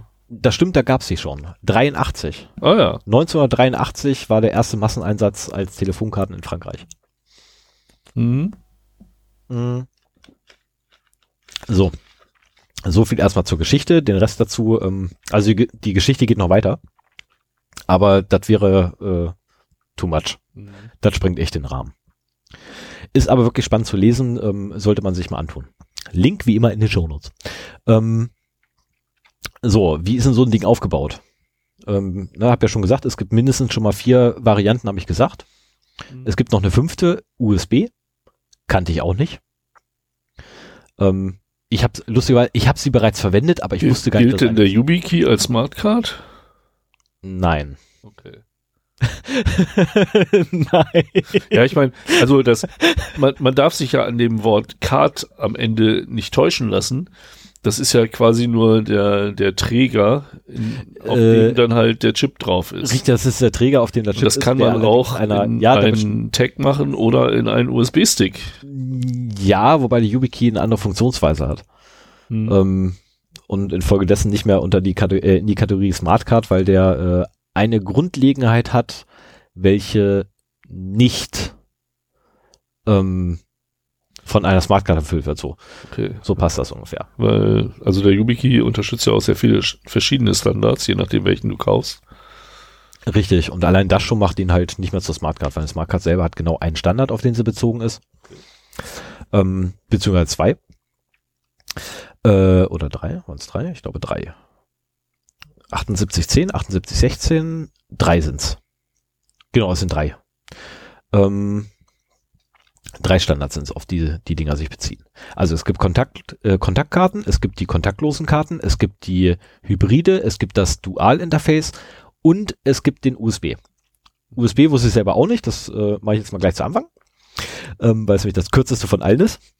Äh, CCID, Chip Card Interface äh, Device. Wusste ich vorher auch nicht, dass das Smart äh, dass die Dinger zu den Smartcards gehören. Ich habe die Teile schon benutzt, Ach. dienstlich. Ich wusste aber nicht, dass die dazugehören. Ach. Ähm, und, du letztendlich, benutzt? und letztendlich ist nichts weiter als äh, so eine Chipkarte mit einem USB-Anschluss. Ja, im Prinzip Also- bringt die den Reader gleich mit, oder wie? Genau. Also sie bringt die, ähm, äh, etabliert halt quasi ein, äh, das USB-Protokoll. Beziehungsweise äh, es ist ein USB-Protokoll, das es Smartcards erlaubt, direkt mit dem PC zu kommunizieren. Und zwar Mhm. über USB, ohne irgendwelche Zwischenhändler. Ja, im Prinzip brauchst du ja nur einen kleinen USB-Controller noch auf die Karte zu löten und dann, Nee, das ist, also in dem Fall, wo ich das äh, verwendet habe, war es so, eine, so ein, so ein, ja, wie man das beschreiben, so, so M2, also große M2-Karte, die Mhm. lange davon. und die steckst du in den USB-Port von dem Rechner.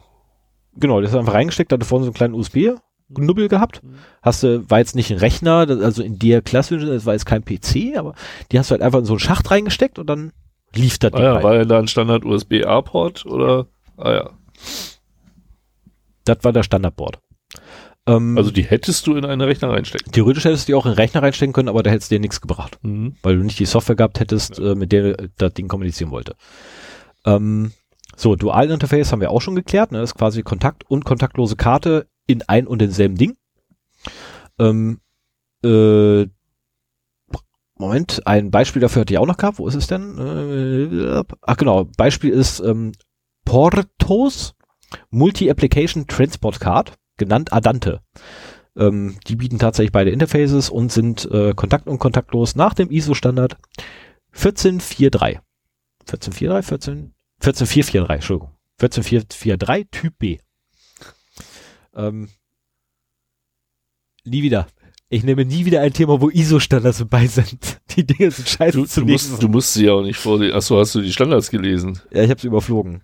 Okay. Das ist, ich mach das nie wieder. Ernsthaft, ich mach das Das jedes echt Mal. Und dann liest wieder. du doch wieder RFCs und Ja, natürlich. ich kann es nicht lassen. das ist ja auch eigentlich der Weg, wie man an die interessanten Informationen kommt. Ne? Es Ja. ist halt nur sehr mühselig. Deswegen ja, aber ich habe dann, dafür habe ich dann einen einfacheren Weg gefunden. Ähm, also ich hätte Eine die, Webseite, die Nee, es gibt ein Video. Ich habe mir den ISO-Standard sparen können. ähm, so, kommen wir erstmal zu den Kontaktkarten, äh, Daten, äh, Karten. Also kontaktgebundene Karten haben halt eine Kontaktfläche von circa eine Quadratzentimeter oder ich glaube, das waren 0,2 Square Inch, glaube ich, waren das. Ähm, und bestehen aus mehreren goldbeschichtigen Kontaktplättchen. Diese Kontaktplättchen stellen die elektrische Verbindung im Lesegerät her. Also du schiebst das Ding in Lesegerät und dann hast du den elektrischen Kontakt von Lesegerät zu eigentlich ein Chip. Mhm. Ähm, weshalb es immer auch nichts hilft, den, dieses Kontaktplättchen runterzureißen, weil das bringt gar nichts. Der Chip ist ganz woanders. Der ist dann noch nicht mal direkt drunter. Ach, nicht? Nee, in Das- den meisten Fällen Das gar hätte nicht. ich schon gedacht, dass das irgendwie so eine Einheit ist und. Nee, in den, meisten, Fällen- in den meisten Fällen tatsächlich so ein bisschen versetzt. Ach. Also wusste ich auch nicht. Das ist, das ist so, also wenn man dann ein bisschen drüber nachdenkt, wird das dann irgendwann so, ja klar, äh, macht Sinn. Dann wird Ja. sie dünner. Ne, genau das war, wenn du dir die, die, ähm, die Kontaktplättchen mal anguckst, ja, das macht dann irgendwo Sinn, dass es nicht direkt da drunter sitzen Mhm. kann. Mhm. Ähm, weil einfach, du hättest halt Adern, die irgendwie kreuz und quer laufen müssen und so könntest du wunderbar. Aber die SIM-Karten werden ja immer kleiner. Richtig? Und äh, da müssen sie ja dann drunter sitzen, weil die Nano-SIMs, da ist ja nur noch. Nee, da sind, sie, dann sind sie auch ein bisschen verschoben. nee. Doch, da sind die tatsächlich immer noch ein bisschen verschoben. Ähm, auch Wie bei klein sind die denn? diese winzig. Du hast bei einer Nano-SIM hast du so gut wie keinen Rand. Richtig, so gut wie. Die sind auch, du, das sind auch nicht viel. Die sind, äh, das ist ja ein Mikroprozessor, der, der nicht mal, nicht mal die Größe von meinem Fingernagel hat, vom kleinen Finger. Ja. So, und das Ding sitzt aber nicht mittig unter den Kontaktplättchen, sondern ein bisschen verschoben, damit sie die Leiterbahn ordentlich ziehen können. Mhm. Für mehr nicht. Also es ist tatsächlich nur designtechnisch und wie gesagt, wenn man drüber nachdenkt, so, ja, macht irgendwo ein bisschen Sinn, da wird die eine Leiterbahn ein bisschen länger, der andere da. Aber das macht ja nichts, wir reden von Strom. ähm, äh, ach genau, und das Wichtigste an den Dingern ist, die haben keine Batterie. Ja. Die beziehen grundsätzlich ihre Elektrizität komplett von außen, also sind immer fremdgesteuert äh, und sind die eigentlichen Smartcards sind definiert mit maximal 50 Milliampere. Sind aber aktive Karten, ne? Also im Gegensatz zu, zu Ja. NFC-Tags, die Genau. halt passiv sind und einfach nur, wenn sie äh, angeregt werden, ihre ID rausposaunen. Also die haben tatsächlich noch dahinter irgendwelche Elektronik, die richtig was rechnen kann. Ähm, also die haben einen Prozessor eingebaut. Mhm. Ne, die können tatsächlich arbeiten. Du kannst sogar es. Ich habe mal gesehen gehabt, dass einer auf dem Ding Doom gespielt hat. Ich wollte gerade fragen, wie viel Rechenpower ist denn da drauf? Gibt es da so Ähm, Vergleichswerte, so mit nee, leider Pentium nicht. 4 oder mit einem 386 DX80 oder so? Das ist leider eine Info, an die ich nicht rankam. Da Das warte ich auch noch drauf. Ich sag mal, das würde mich auch interessieren, wie viel Rechenleistung das Ding wirklich hat. Aber ich weiß, dass es ein Doom dafür gibt. Ähm, ich weiß nicht, wie es aussieht, aber ich weiß, es existiert. Du erzählst mal weiter. Und Ja, weil Doom läuft google auf mal, allem. weil das müssen wir verlinken. Ähm, so, und äh, die kontaktlosen sind jedenfalls, äh, nein, die kontaktbasierten sind definiert übrigens in den ISO-Standards 7810 und 7816. Ähm, diese wiederum äh, definieren die physikalische Form und die physikalischen Charakteristika, die elektrischen Verbindung, Posi äh, die Position der elektrischen Verbinder und deren Aussehen. Ähm, also sprich die Kontaktplättchen, äh, die elektrischen Charakteristika, die Kommunikationsprotokolle, inklusive der gesendeten und ja doch der gesendeten äh, der möglichen Kommandos, die man an die SIM-Karte schicken kann, sowie auch deren Antwort darauf. Also was zurückkommt, ist da ebenfalls mit drin und die Basisfunktionalität, welche so eine Smartcard bietet. Ähm, so, und weil halt die äh, Chips halt in Finanzkarten und Subscriber Identity Modules identisch sind, das ist ein oder derselbe Chip, ähm, wird der Standard von 50 Milliampere, welches die maximal abkönnen und vom, äh, vom Kartenleser quasi äh, gespeist werden können damit, meist sogar noch weit unterschritten, weil nämlich für SIM-Karten die Telekommunikationsindustrie spezifiziert hat, maximal 6 Milliampere. Und dadurch wiederum ist es möglich, äh, sehr kleine und sehr schmale Terminals zu bauen, weil man halt extrem wenig Elektronik braucht und extrem wenig Strom dafür. Ähm, die Übertragungsprotokolle beinhalten übrigens T0, Character Level, und ähm, welcher definiert ist in der 7816-3 und äh, T1, ähm, welches das Block-Level Transmission Protokoll ist. 7816-3. Also es sind ISO-Standards, die ich so runterrassel, weil pff, das ist echt langweilig zu lesen. Hast du gefunden? Nee, habe ich nicht. Schade. gefunden. Ähm, so, die kontaktlosen Karten sind definiert im ISO-Standard 14443-4. Ähm, und die kommunizieren halt, wie der Name es schon sagt, kontaktlos durch Radio Frequency Induction. Ja, ich wollte gerade sagen, Das ist Strom geil, oder? Kommt dann, kommt dann durch Induktion. Genau, also durch Induktion letztendlich, ich hammer mit einer, mit einer äh, Antenne, hämmer ich ein Signal auf die Karte, die Karte nimmt das Signal, es wird ein grundsätzlicher, es ist ein elektromagnetisches Signal, infolgedessen wird grundsätzlich ein Strom induziert.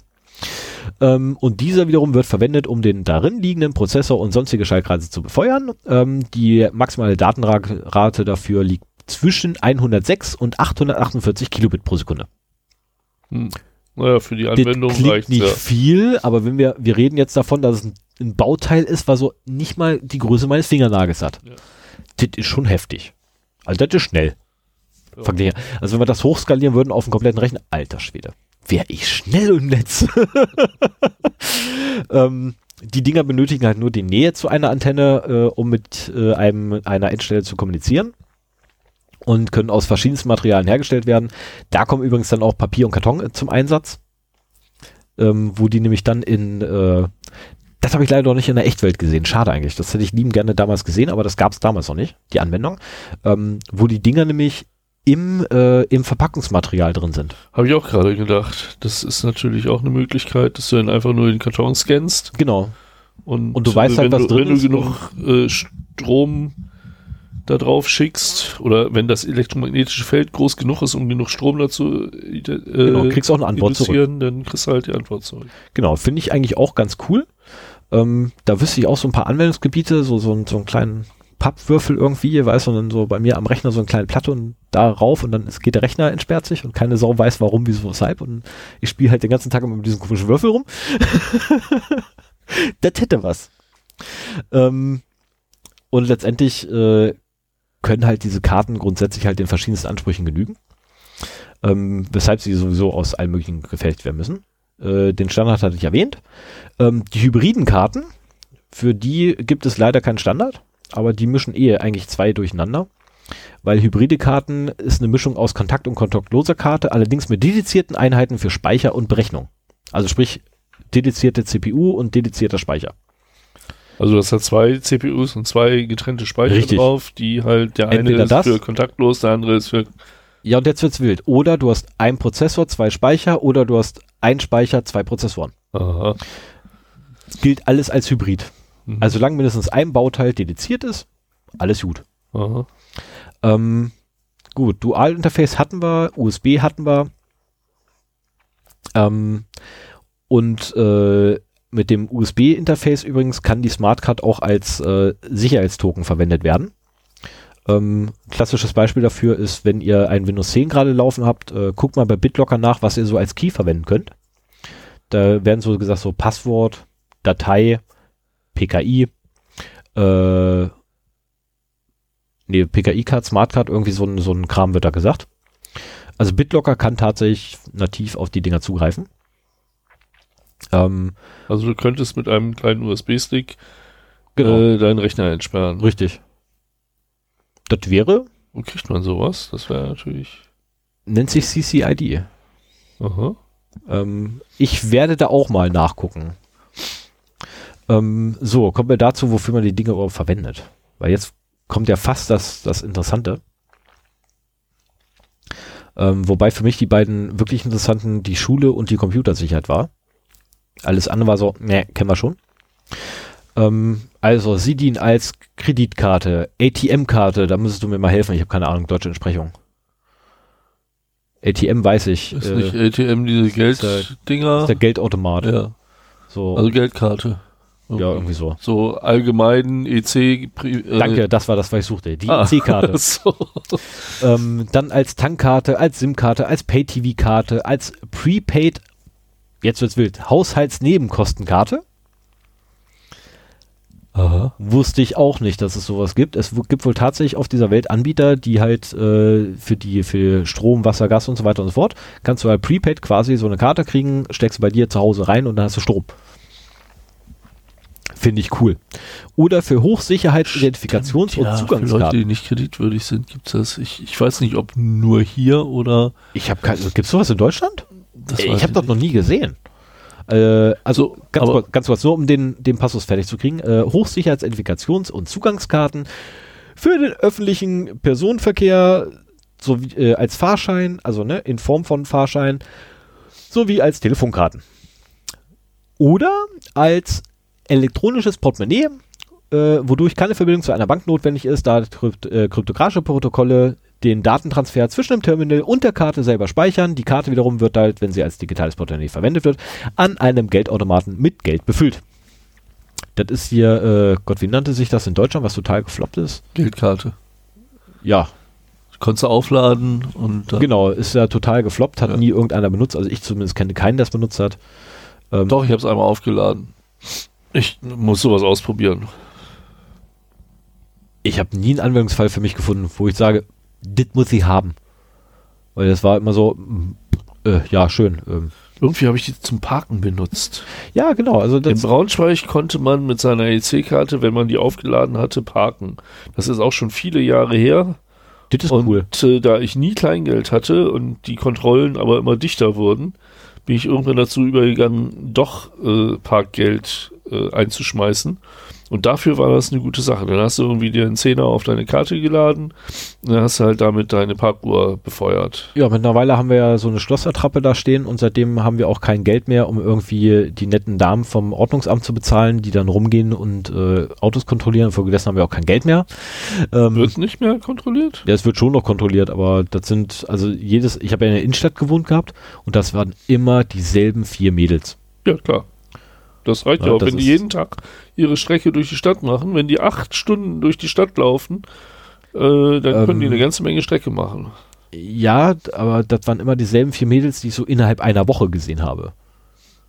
Also ich habe genau vier, nee, nicht mal, äh, zweimal in der Woche habe ich die nur gesehen. Ja, okay. Also das Ja, die werden auch andere Strecken dann haben. Also mit Sicherheit, keine das stelle Frage. ich mir übrigens einen sehr nervigen Job vor. Irgendwie na, nur ich habe wirklich an einer, ich habe ich hab ja äh, am Kennedy-Platz gewohnt gehabt und das ist alles voll mit Parkuhren. Da ist ja nur Parken mit Parkuhr. Das ist sowieso sehr prominent, weil ne, äh, Galeria Kaufhof gleich um die Ecke, Innenstadt super nah dran, etc. etc. Volkswagenhalle, äh, das Schwimmbad und und und und und. Also das ist ja wirklich eigentlich ist ja der Parkplatz schlechthin. Ne, Kennedyplatz ist eigentlich ein super Platz zum Parken, weil fußvoll kommt da nicht lang und du bist super nah an der Stadt. Genauso wie du es eigentlich haben willst. Nee. Ähm, so, war ich stehen geblieben? ich habe noch einen. Einwurf. Ja. Und zwar der YubiKey Neo. Mhm. Der unterstützt auch äh, CC, ist CCID-konform. Oh, cool.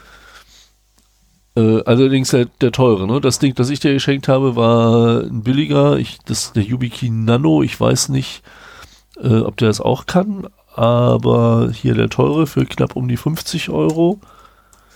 Äh, der kann das. Oh. Ich glaube, ich muss noch mal mit meinem dienstlichen Notebook reden. Oh, es gibt auch noch einen noch kleineren YubiKey Nano. YubiKey 4 Nano, der ist noch kleiner als das Ding, das ich dir geschenkt habe.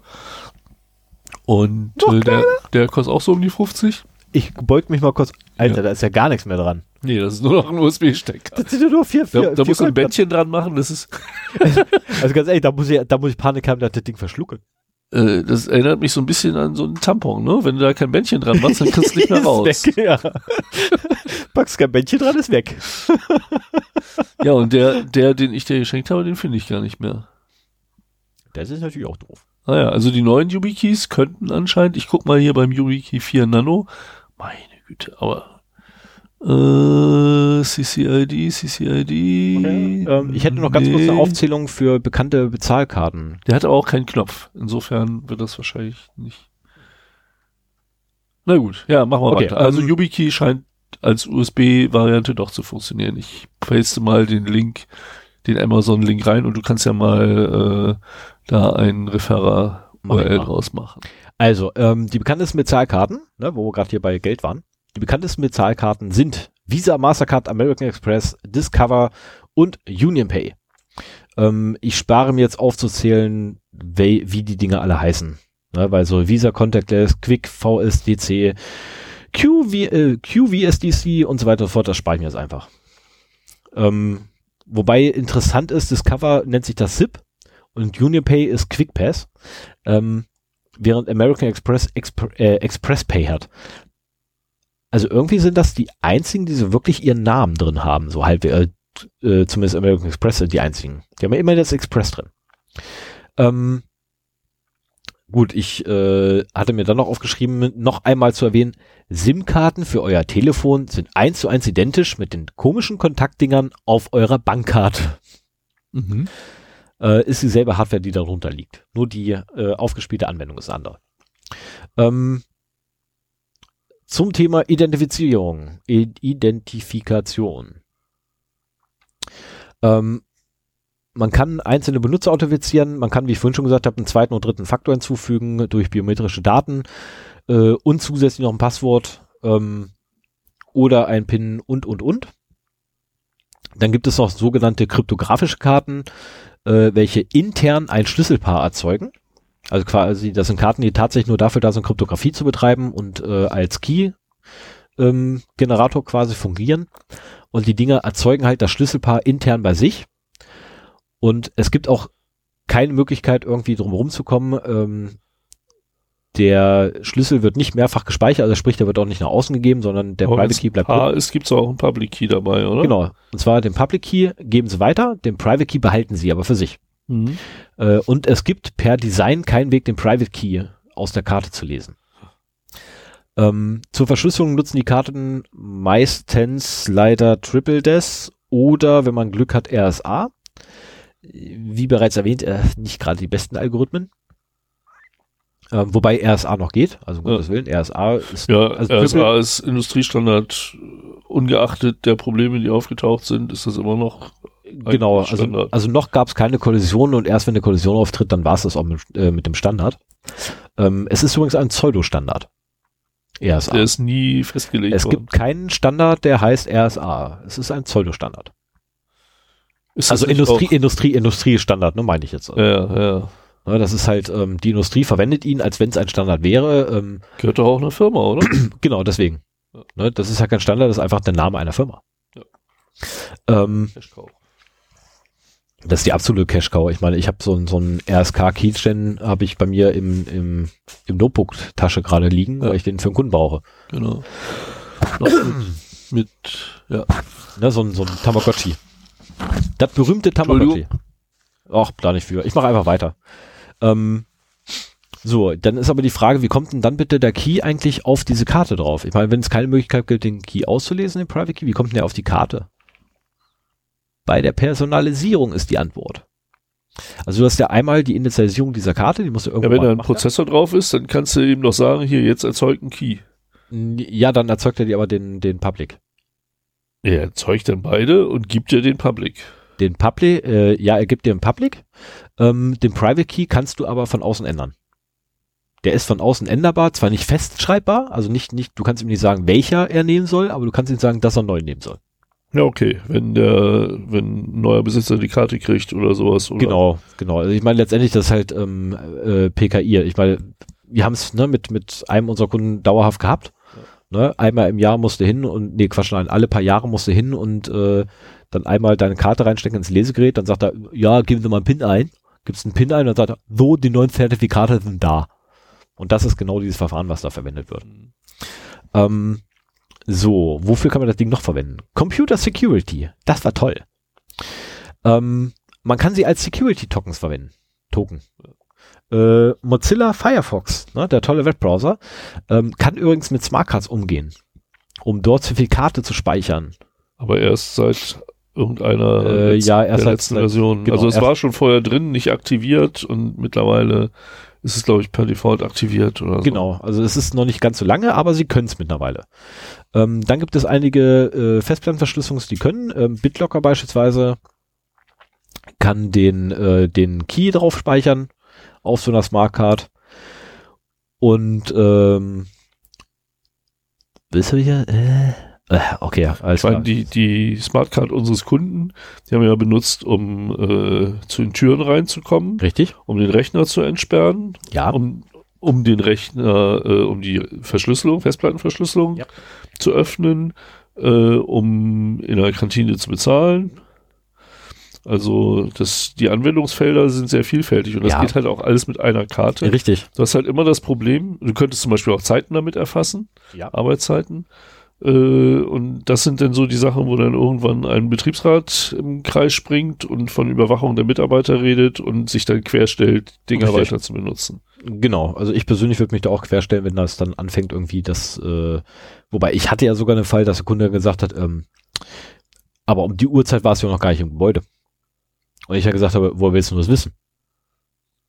Äh, Genau. äh, hat er ganz große Augen gekriegt und hatte dann so ein bisschen Pipi in den Augen und sehr starke Erklärungsnot. Und ich dann gesagt habe, ähm, weißt du übrigens, wie man hier morgens um fünf ins Gebäude kommt? Hier kann man morgens um fünf nicht rein. Also doch, weil morgens zwei Minuten vor fünf die Putzfrau kommt. Und mit der geht man einfach rein. und die sind nicht geschult, dass du da nicht immer Genau. Den ist er, also auf, auf gut Deutsch, ähm, den ist er scheißegal. Na, weil die einfach nur ihren Scheißjob machen müssen. Das ist morgens um fünf, die haben selber keinen Bock, die wollen nur nach Hause wieder zurück ins Bett. Ähm, und die freuen sich halt grundsätzlich über einen guten Morgen, über ein Hallo oder ein, ein wunderschönen guten Tag. Ich hoffe, Ihnen geht's gut. Weißt du, freuen die sich einen Keks ab ohne Ende, wenn man dann ab und zu mal irgendwie, weiß ich, ne, wenn man gerade draußen steht, einer raus eine Zigarette anbietet, weil sie da irgendwie gerade ankommen und dass sie rauchen. Oder ähm, ein Bollo hinreicht, weißt du, wenn sie irgendwie am Sag Husten mal, äh, wenn du mal irgendwie keine Ahnung hast, was du als Thema machen sollst, warum redest du nicht einfach mal über Social Engineering? Nein. Nein. Das ist ein Feld, das mache ich lieber, in, das mache ich lieber in der Natur. Das macht viel mehr Spaß. Ja, und du könntest ja dein, dein Wissen weitergeben. Gott, ey, da müssen wir uns erstmal locker eine Woche zusammensetzen und erstmal labern und dann irgendeinen dabei haben, der Schriften, der hier aufschreibt dazu. Das geht gar nicht. Das ist so viel, was man dazu erzählen Ja, kann. du müsstest ist, deine, deine Erfahrungen einfach mal sortiert irgendwie und strukturiert niederschreiben. Und das ist halt, ja, das ist das Problem. Sortiert und strukturiert. Ja. Und Ecke. Wie soll das gehen? So, da wir jetzt noch weitermachen, weil GNU PG kann nämlich ebenfalls äh, als äh, äh, äh, Smartcards verwenden. Beispielsweise für Single Sign-On oder für das Einloggen irgendwo. Ist genial. GNU PG ist toll. ja, aber das, äh, das, äh, bei GNU-PG hast du ja normalerweise, erzeugst du selber dein Schlüsselpaar und musst dann zusehen, wie du deinen Private Key so sicher speicherst, dass da keiner rankommt und den Pack ihn auf die Smartcard.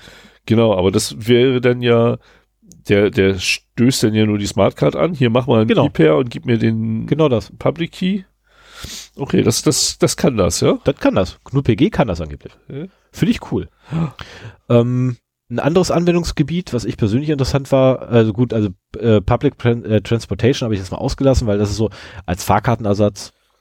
Ähm, Ja, für Monatskarten und sowas. Genau, Monatskarten, Wochenkarten, äh, Jahreskarten. Äh, Im, oh Gott, da gab es irgend so einen so einen- so einen Staat, der das Ich sogar- generell kann man ja sagen, Guthabenkarten. Ob du das Genau. in, äh, beim, im öffentlichen Nahverkehr verfährst oder in der Mensa verfrisst. Spielt keine Ja. Rolle, Mensa komme ich ja zu. Ähm, weil im Bereich Schulen stand was Tolles drin. Ähm, Schulen an, an Studierende und Schüler und so auszugeben, kann Vorteile haben, weil du kannst nämlich prüfen, wann denn deine Studenten bzw. Schüler anwesend waren. Ja, das ist das gleiche wie bei Mitarbeitern. Das ist schon mal cool. Ja, in Amerika ist leider gültig. Ist das zulässig. In Amerika gibt es tatsächlich eine Uni, die das genauso macht, wo du halt, um in den Hörsaal reinzukommen, deine Karte vorhalten musst. Und wenn du es nicht gemacht hast, kriegst du keinen Punkt für Anwesenheit. Ja, und dann gibst du deinem Ähm. Kumpel die Karte mit und der hält die davor. Psst. Verrat das doch nicht den amerikanischen Professoren. Ich glaube, Ähm, die wissen das da alle. Oder auch als elektronische Geldbörse, um beispielsweise in der Kantine zu bezahlen, um an Automaten zu bezahlen, um die reinigen äh, hier äh, äh, nein ni- nicht nicht Reinigungs äh, hier Wäschereidienstlichkeiten Räume zu benutzen. Ich habe Ja. Guthabenkarten halt, ne? Egal, Genau. was du dafür kaufst. Und für das Tracking und Monitoring.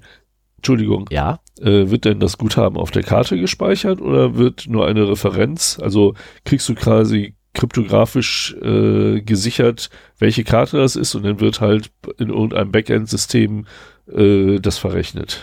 das kommt ganz darauf an, welches Verfahren eingesetzt wird. Ja, Weil auf der einen Seite bei ähm, Standardantwort kommt drauf an. Genau, weil in unserem Fall zum Beispiel, ne, mit hier unserem, unserem Kunden, den wir da so haben, wo wir die Kärtchen mal hatten, ähm, Da ist das auf gut, der Karte. genau, glaub da liegt das Guthaben, Guthaben auf der Karte geschrieben. Ähm, bei einem Tochterunternehmen davon liegt das Guthaben auch auf der Karte geschrieben. Und bei einem anderen Unternehmen liegt es auch auf der Karte geschrieben, allerdings sind die so blöd unverschlüsselt und sehr leicht manipulierbar. Ähm, Ich, ich warte die ganze Zeit auf das Stichwort MyFair Classic. Nein, war's nicht. Nee? die waren's nicht. Ich kann dich beruhigen, die waren's nicht. Also wir haben tatsächlich mit einem Android-Telefon ähm, kostenlos essen gehen können. Oh. Weil das Android-Telefon halt, ähm, ich habe in einem Projekt gesessen, wo halt ein, ein findiger, kleiner äh, Nerd drin saß, der irgendwie der Meinung war, so für Android mal programmieren zu wollen in seiner Freizeit und suchte halt ein schönes Projekt, habe ich gesagt, hab, hey, du hast, dein Telefon kann NFC, meins leider nicht, guck doch mal die Karte hier an. Und das war so halt hier Besucherbezahlkarte für die Kantine gewesen, des Ja. einen Unternehmens. Und äh, was wir da fanden, war halt haufenweise Kauderwelsch, mit dem wir nichts anfangen. Also wir haben da Daten rausgekriegt, ja, aber das war halt Kauderwelsch. Und dann habe ich gesagt, bau doch mal eine Anwendung, die dir einfach die Rohdaten rausfrisst und anzeigt. Vielleicht kann man damit was anfangen. So haben wir uns die Rohdaten erstmal besorgt und jetzt tatsächlich gemacht, eine Anwendung geschrieben, die da auf den NFC-Part äh, von Android zugegriffen hat, die Rohdaten sich besorgt hat, hat es dann sogar eigenständig hingekriegt, die Rohdaten aufzuarbeiten, so dass man die wunderbar im Hex-Editor sich angucken konnte. Und dann hast du auf einmal gesehen, dass so die, die ähm, letzten fünf Einkäufe drauf waren. Also beziehungsweise die letzten fünf Buchungen waren drauf und ganz unten war eine, war dann die Summe, die noch da ist. Also plus oder minus, je nachdem halt, ne? Mhm. Und ich habe so gedacht, so, da müsste man doch eigentlich was machen können. Ich meine, der Startwert steht nicht da. Probieren wir doch mal aus. Haben also die Karte genommen, haben sie eins zu eins kopiert, sind rübergegangen, haben mit der Karte eingekauft dort, haben gegessen mittags, sind zurückgegangen, haben vorher noch kontrolliert, alles klar, okay, es sind noch zwei Euro noch was drauf, sind wir ins Büro, haben mit dem Android-Telefon zurückgeschrieben auf die Karte, den Inhalt, der vorher auf der Karte war, sind wieder rübergedackelt, haben vorgehalten, oh, 25 Euro. Oh, ja. Wir haben über Monate hinweg haben wir kostenlos gegessen. ja, das äh, würde ich jetzt nicht so öffentlich kundtun. Ja, die waren ja so schlau und haben mich kein NDA unterschreiben lassen. Dazu. Ich habe denen das mitgeteilt. Nein, du belastest dich da momentan, Ja, ich weiß. Ich weiß. unabhängig vom NDA. Das weiß ich. Deswegen sage ich auch nicht, wo es war. ähm, aber die wurden darüber informiert und mittlerweile haben sie auch tatsächlich die Karten dann ausgetauscht. Naja, es, ich meine, das war auch eine Zeit lang sehr beliebt, aber da kommt wieder die MyFair Classic ins Spiel. Äh, kostenlosen Kantinen für Studenten Ja. Essen zu bekommen und so weiter nach einem ähnlichen System, ja. Ähm, so, aber man kann es halt auch noch einsetzen, zum Beispiel von, zum Tracking, Monitoring der Essenswahl in Kantinen. Ähm, natürlich unter dem Vorwand, den Studierenden ähm, dabei zu unterstützen, sich gesund zu ernähren. Die Daten würde man nie im Leben an Versicherungen verkaufen. Niemals, niemals, niemals. Würde nie einer machen. Ich wette darauf, dass die Daten an Versicherungen verkauft werden. Ja, aber die Informationen haben sie in den Kantinen doch sowieso. Äh, ja, aber nicht so personengebunden. Naja, gut. Du, du zahlst so halt mit der Studenten- Karte, so damit einen bist du als Person ist identifiziert. Genau das. Aber dann landet das nicht auf der Karte, sondern dann landet es im Backend. Also die, Richtig. die Abrechnung hier, der Typ hat irgendwie eine Currywurst und Pommes und drei Snickers gekauft. Und das Und das ist die Tage. Matrikelnummer und das wandert dann halt Genau, äh, ins Backend und kann da halt aggregiert werden. Genau, du könntest dann halt quasi theoretisch, also wenn ich jetzt so eine Versicherung wäre, das wäre Gold. Also man könnte das auch ohne Karten machen, nur eben, dass du äh, nicht verfolgen kannst, was ein einzelner Student äh, immer gegessen hat. Genau, du wüsstest halt ungefähr, welche Gruppe oder in welche Gruppe dieser Einkauf zuzuordnen wäre, ungefähr kriegst du hin. Ähm, Äh, Die Gruppe, die da in die Kantine geht. genau, ne, zu dieser Uhrzeit. Aber was du halt nicht hinkriegst, ist genau die eine Person. Und da kannst du halt dann tatsächlich, und das finde ich echt ein bisschen krass, du kannst halt dann tatsächlich diesen einen Apfel, der gerade gekauft wurde, Person XY zuordnen. Und das ist dann schon wieder so ein Ding, wo ich sage, ja, das ist ein schöner Datenhaufen, den hätte ich auch ganz gerne mal. Also den, den, wo ich es okay finde, ist so den Datenhaufen zu sehen, was ist denn generell pro Tag weggegangen und wenn du auffällst, so, du bietest ein super gesundes Essen an und einmal Currywurst Pommes mit Snickers zum Nachtisch genau. äh, und dann feststellst, dass irgendwie 70 Prozent der Leute die Currywurst nehmen, äh, dann, dann hast du ja schon durchaus Informationen, die Ja, aber das machen sie ja nur, sind. ja, aber das machen sie ja nur, weil sie nur das Snickers haben wollen, während 30, die 30 Prozent, die halt, ne, das super geile gesunde Menü genommen haben, eigentlich ja nur die Currywurst Pommes haben wollen, aber beim gesunden Menü war halt ein Pudding dabei und den wollten sie gar nicht, aber die anderen wollten ihn. Wenn da ein Pudding dabei war, war es nicht gesund. Aber egal, äh, lass uns nicht vom Essen reden. Ich habe noch kein Abendbrot gehabt Oh, und es ist schon. mittlerweile 9 Uhr. Ich hatte einen Donut. Äh, Gut, Ja, dann, ähm, äh, deswegen um, habe ich hier noch die Clementine so, deswegen, äh, um beispielsweise auch hier, ne, Ausleihen in der Bibliothek zu tracken. Das geht auch wunderbar damit. Oder Zugangskontrolle ist auch so geil mal so verkehrt. Ne? Ich meine, Zugangskontrolle, dafür kennen wir das sowieso. Ähm, gut, und dann natürlich noch Werden Berechtigungen auf der Karte gespeichert Ja. oder? Ah ja. Nee, eigentlich, eigentlich lokal. Also du, äh, nicht lokal hier. In einem, Im Backend-System werden die Berechtigungen gespeichert und äh, das Lesegerät quasi fragt bei dir einfach nur ab, hey, welche ID hast du denn gekriegt vom Backend? Und das, dann, damit geht er los zum Backend und sagt so, hier, der hat sich gerade gemeldet. Darf der überhaupt rein? Ja, aber es gibt ja nun auch äh, Systeme, die du nachrüsten kannst. Die bringst du an der Tür an. Richtig, und da funktioniert es genau so, dass halt äh, auf der Karte selber ein Code ist und die Tür selber weiß halt, welcher Code was darf. Okay, also da, da sind die Berechtigungen quasi dann doch auf der Karte. Mehr oder weniger. Und bei den äh, klassischen Systemen, so wie wir sie auch fast täglich benutzt haben, ist halt tatsächlich so, dass auf deiner Karte nichts weiter als ein hexadezimaler Wert ist. Dieser hexadezimale Wert sagt aber nichts über deine Berechtigung aus, sondern erst im Backend Ja. kommen die ganzen Flex halt quasi mit rangestopft. Ähm, ist nur eine ID, die du hast. Aber das, ich glaube, also ich hatte immer das Problem, dass ich äh, natürlich mein, mein Zertifikat erneuern musste, um mich wieder am Rechner damit anmelden zu können und so weiter. Das habe ich dann gemacht und dann hat es am Rechner auch funktioniert und ich kam trotzdem nicht in äh, die Tür rein, Richtig. weil dann irgendwie die Karte nochmal woanders hingegeben werden musste, um halt das Türsystem damit äh, zu füttern. Richtig. Das ist auch immer ganz witzig, weil äh, Das ist nervig, das ist nicht witzig. doch, ich fand das immer witzig. Oh. Ich fand das immer witzig, das war toll. Das Gute daran ist wiederum, die Leute sind es also gewohnt, dass jemand mit einer Karte da steht und nicht zur Tür reinkommt und sind es auch gewohnt, Das war der Grund, warum ich es witzig fand. dem zu helfen. Insofern äh, kamst du im Prinzip in jede Tür rein. Ich habe anderthalb Jahre in dem komischen Gebäude äh, in Wolfsburg gearbeitet, ohne Zugang. Durch, für die Türen. Ich habe da anderthalb Jahre gearbeitet und bin über reingekommen. Ja, ich fand es sehr witzig, dass das System so ist. Ich wusste sogar ganz genau, wo der Fregel sitzt, der den Zugang freischalten kann. Weil ich da auch schon drei, vier Mal im Büro stand bei ihm. Das ist nicht das Ding. Ich kannte den sogar schon, also wir haben uns morgens gegrüßt auf dem Parkplatz. Aber trotzdem war es cool. Vor allem, wenn du dann irgendwie so äh, Termin mit hohen Tieren hast in einem Besprechungsraum, wo du mal Kärtchen reinkommst und auf einmal geht die Tür auf und du spazierst da rein und also, was? Ähm, ist schon cool. Gut, ich hatte da tatsächlich einen Termin, aber die haben halt nicht damit gerechnet, dass ich da einfach so reinkomme, weil externer Mitarbeiter geht ja mal gar nicht. Ähm, genau, und damit wäre ich eigentlich auch quasi durch. Ne, Ich meine, wie man die Dinger kaputt macht, ähm, dafür habe ich extra, oder wie das mal voll nach hinten losgehen kann, ähm, habe ich mal rausgesucht, und zwar How Smart Card Payment Systems Fail. Ist ein äh, Black Hack Talk. Der ist nicht schlecht, da wurde, äh, wurde so, so ein Smart Card System in, ich glaube, Großbritannien ausgerollt und ist halt tierisch nach hinten losgegangen, weil die mehr als einen Fehler gemacht haben dabei. Und äh, zusätzlich noch aus dem Jahre 2010 äh, ein Black Hack Talk Hacking the Smart Card Chip. Da haben die tatsächlich es geschafft, diesen Chip komplett zu ruinieren und äh, quasi für sich arbeiten zu lassen. Okay. Kann ich nur Teilweise- empfehlen. Teilweise wird das äh, Reverse Engineering ja auch durch, durch Aufschleifen gemacht, ne? dass Ja. du ja wirklich physikalisch anguckst, was da in dem Chip drin ist. Okay, was ich gerade gefunden habe, ist äh, Hackers turn ATM into awesome Doom Player. Ja, und die ATM, also die, die Finde ich aber Geld. schon geil. Ja, aber das ist dann quasi der Geldautomat, Richtig. Ich hätte da auch schon Bock zu. Das ist so, oh, ich habe da echt Lust zu. Jo, dann wäre ich soweit quasi durch. Ähm, ja, ich muss dann nur noch rauskriegen, in welchem Film denn Trumbledore mitgespielt, Trumpledore mitgespielt hat.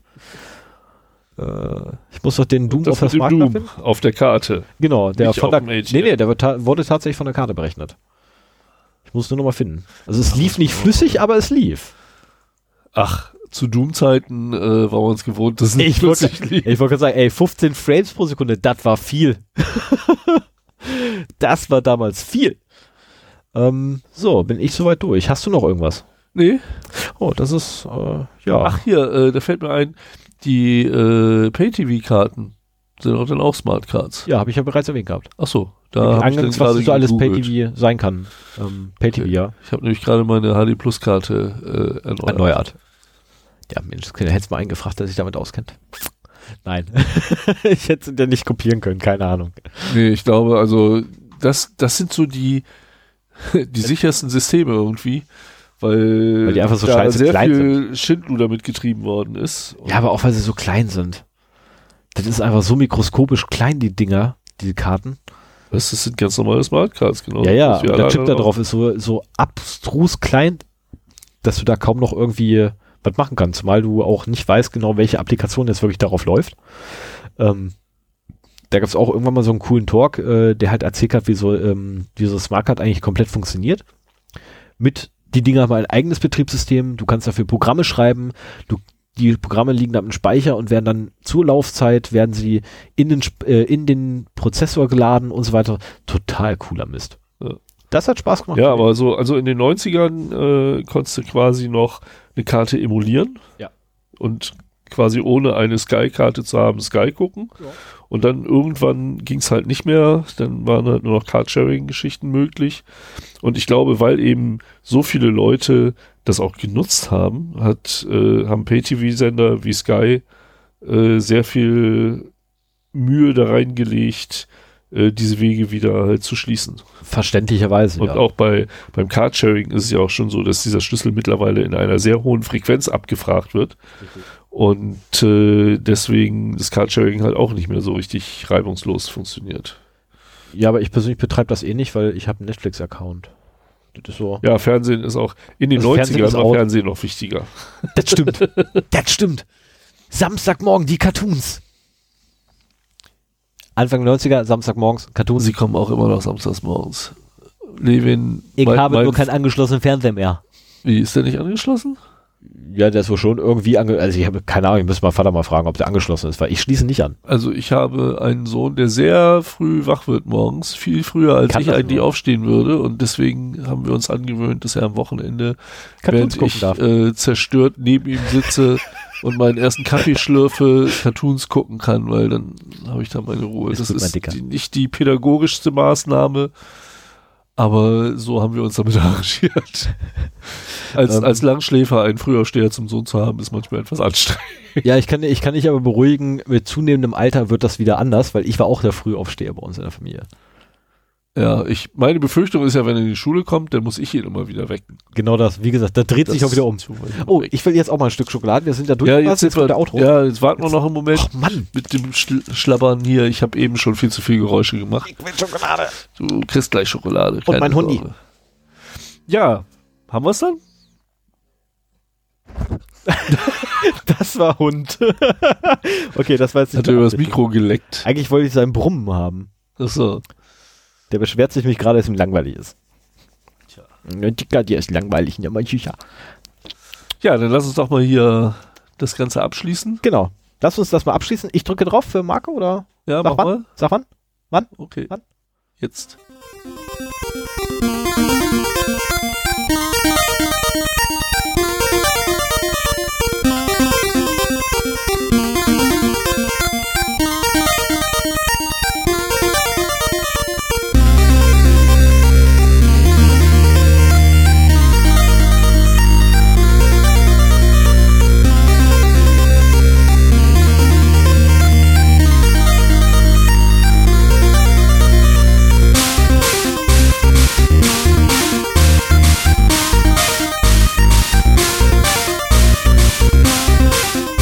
Gar nicht mehr auf die Kommentare eingegangen, fällt mir gerade ein. Wir hatten Oh. zwei Kommentare. Oh, das habe ich wieder nicht mitgekriegt. Ja, kümmere dich mal um deinen eigenen Server. Aber ehrlich. Mann. Was ist denn das für ein Admin? Aber einer ist noch mal äh, auf die IBM und Microsoft Fake-Anrufe eingegangen. Oh. Hat er auch welche gehabt? Und äh, ja, und hatte da auch so seine Theorie, aber da, das haben wir schon in den Kommentaren äh, diskutiert. Okay. Und der eine, äh, der andere Kommentar, da ging es einfach nur um die Aussprache von Arc Linus, nämlich dass es Arch Linus heißt. Ich weiß nicht, wer von uns das falsch ausgesprochen hat. Hier, ich. Okay, ja, ich, war der Depp. Für mich Ich ist, auch. bleibt das arg. Es wird arg geschrieben, es bleibt arg. Wo ist die Schokolade? Ja, damit. Das darf ich auch endlich mal probieren. Ey, ich habe noch nicht ein Stück davon gegessen. ich auch noch nicht so. Und ich habe sie hergeschleppt. Ja, äh, was wir auch noch nicht gemacht haben, wir uns, uns verabschieden. Macht's gut. Oh ja, schön. Wir sprechen uns in wahrscheinlich zwei Wochen wieder und dann hoffe ich, dass ich was Interessantes zu dem Einsatz von IPv6 quasi am eigenen Internetanschluss erzählen kann. Ey, das ist ja die Woche von unserer Berlin-Fahrt. Ja, danach, ne? Nee, am 9. Nee, wir sind am 2. in Berlin. Am 2. Berlin? Ja. Wir haben nämlich Karten für MINT-Korrekt in Berlin. Solltet ihr uns da treffen, denkt dran, begrüßt uns mit Carriage Return. es winkt ein Bier. Von Stefan. Nein, von Sven. Ich trinke kein Bier. Ja, deswegen kannst du ja Ich bezahlen. trinke kein Bier. Ich kann Ja, hier. also kann, Irgendwelche Sachen ausloben, die ich dann Nee, nee, bezahlen nee, darf. Moment, Moment, Moment, Moment, Moment. Ich habe gerade ausgelobt, dass, dass wir unser Bier hingeben. Ich trinke aber kein, kein Bier, also können wir, kann ich Du nur willst- dein Bier weggeben. Du willst, du lobst ein gebrauchtes Bier aus. Nein, nein, ich lobe dein gebrauchtes Bier Ja, aus. super, das ist ja sehr attraktiv. Also sprecht uns nicht an. Doch, sprecht uns an, ihr kriegt ein Bier. Ähm, davon Von abgesehen, ja, von mir ist auch von mir. Die 2,50 Euro habe ich. Also maximal nur einer das machen will, also. Ähm, das eigentlich? Fährst du hin und zurück oder willst du hin und ich zurück? Müssen wir das jetzt schon klären? Du darfst nicht fahren. Ich darf nicht fahren. Wenn wir meinen nehmen, dann darfst du ihn nicht fahren. Nee, ne, das ist nicht wahr. Also Hintergrund ist, Ja, ja, das ich ist weiß. halt Dezember, da habe ich ein anderes Auto. Aber mal ein markenfremdes Fahrzeug fahren. Vielleicht darfst du auch fahren, wenn ich daneben sitze, das muss ich nochmal klären. wenn ich nicht kriege. Also zumindest wenn ich so übermüdet bin, dass ich nicht sicher fahren könnte, darfst du bestimmt fahren. War das nicht bei dir das Ding hier mit, dem, mit den drei Ringen? Nee. Drei Ringe? Ja, Toyota bestimmt das drei Ring. Achso, nee. Ich erstmal Volvo. Ah, nicht schlecht. Volvo ist auch nicht verkehrt, ne? da mein Sprit nichts kostet, im Gegensatz zu deinem, würde ich sagen, wir nehmen meinen. Außerdem habe ich den dann gerade neu und will damit auch fahren. Ja, und Sonntagabends? Ja, Berlin-Braunschweig, 90 Minuten, definitiv machbar. Nee. Das geht auch schneller. Ja, nee. Ja, also, mach's gut. Und Tschüss, wenn adios. ihr bei Minkorrekt in Berlin seid am 2.